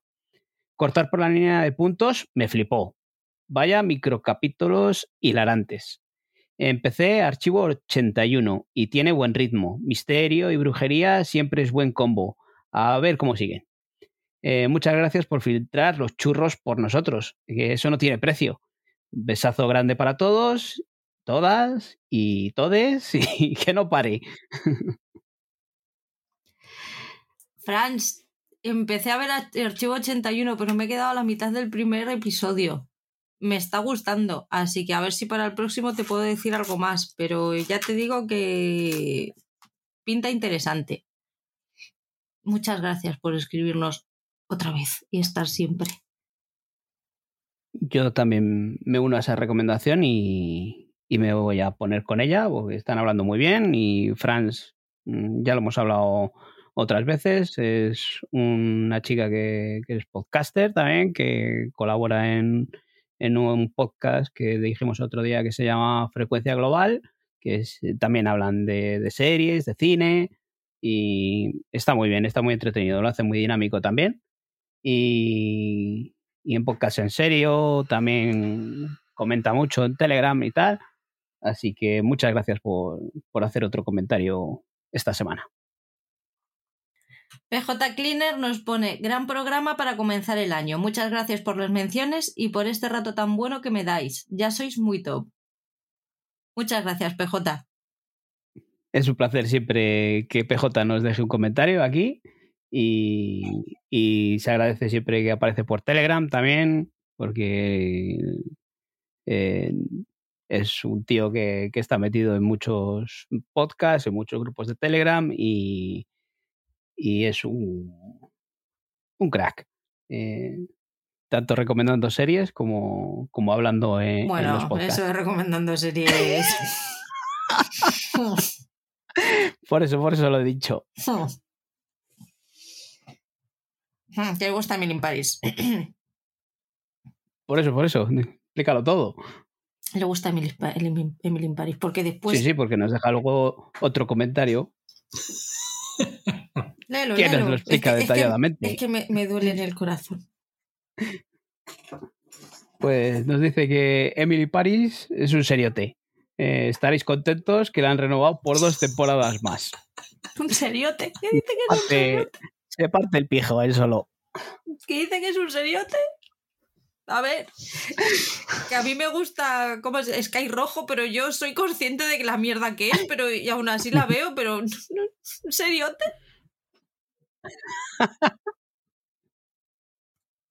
A ver, PJ, te compro que te guste y que la disfrutes, pero que la llames seriote me cuesta. Yo es lo que hemos hablado, o sea, yo creo que al seriéfilo le define sus taritas. Y están bien las taritas, pero hay que ser consciente de las tanitas que tenemos, por favor. Es que no sé qué más decirte. me has dejado sin palabras. Menos mal que PJ ya está acostumbrado a que le den brea ahí en, en, sus podcasts ahí, en la constante y demás, que siempre le dan caña, pero bueno, encaja bien y es un fenómeno. Sí, la verdad es que sí. Muchas gracias, no, ya en serio. O sea, si yo entiendo, pues eso. Bueno, no lo entiendo, pero lo respeto. y te quiero igual. Muchas gracias a todos por comentarnos como siempre, por escucharnos cada vez más y por seguirnos el, el rollo, que a veces es difícil. Hoy Paul se ha ganado el, el cielo con Oscar y conmigo porque estamos los dos de instituto O sea que... Mira, le mira como si no supiera de quién estamos, de quién estoy hablando, ¿sabes? Habla, que si no, que la gente no te ve. Eh, tú muévete, que te has quedado parada con el puño así, eh, como para darme un puñetazo. Y ahora. Eh, ¿De instituto? sí, parece que estamos en la edad del pavo los dos. Uf, madre mía. Pues. A ver si es que no hemos salido de ella.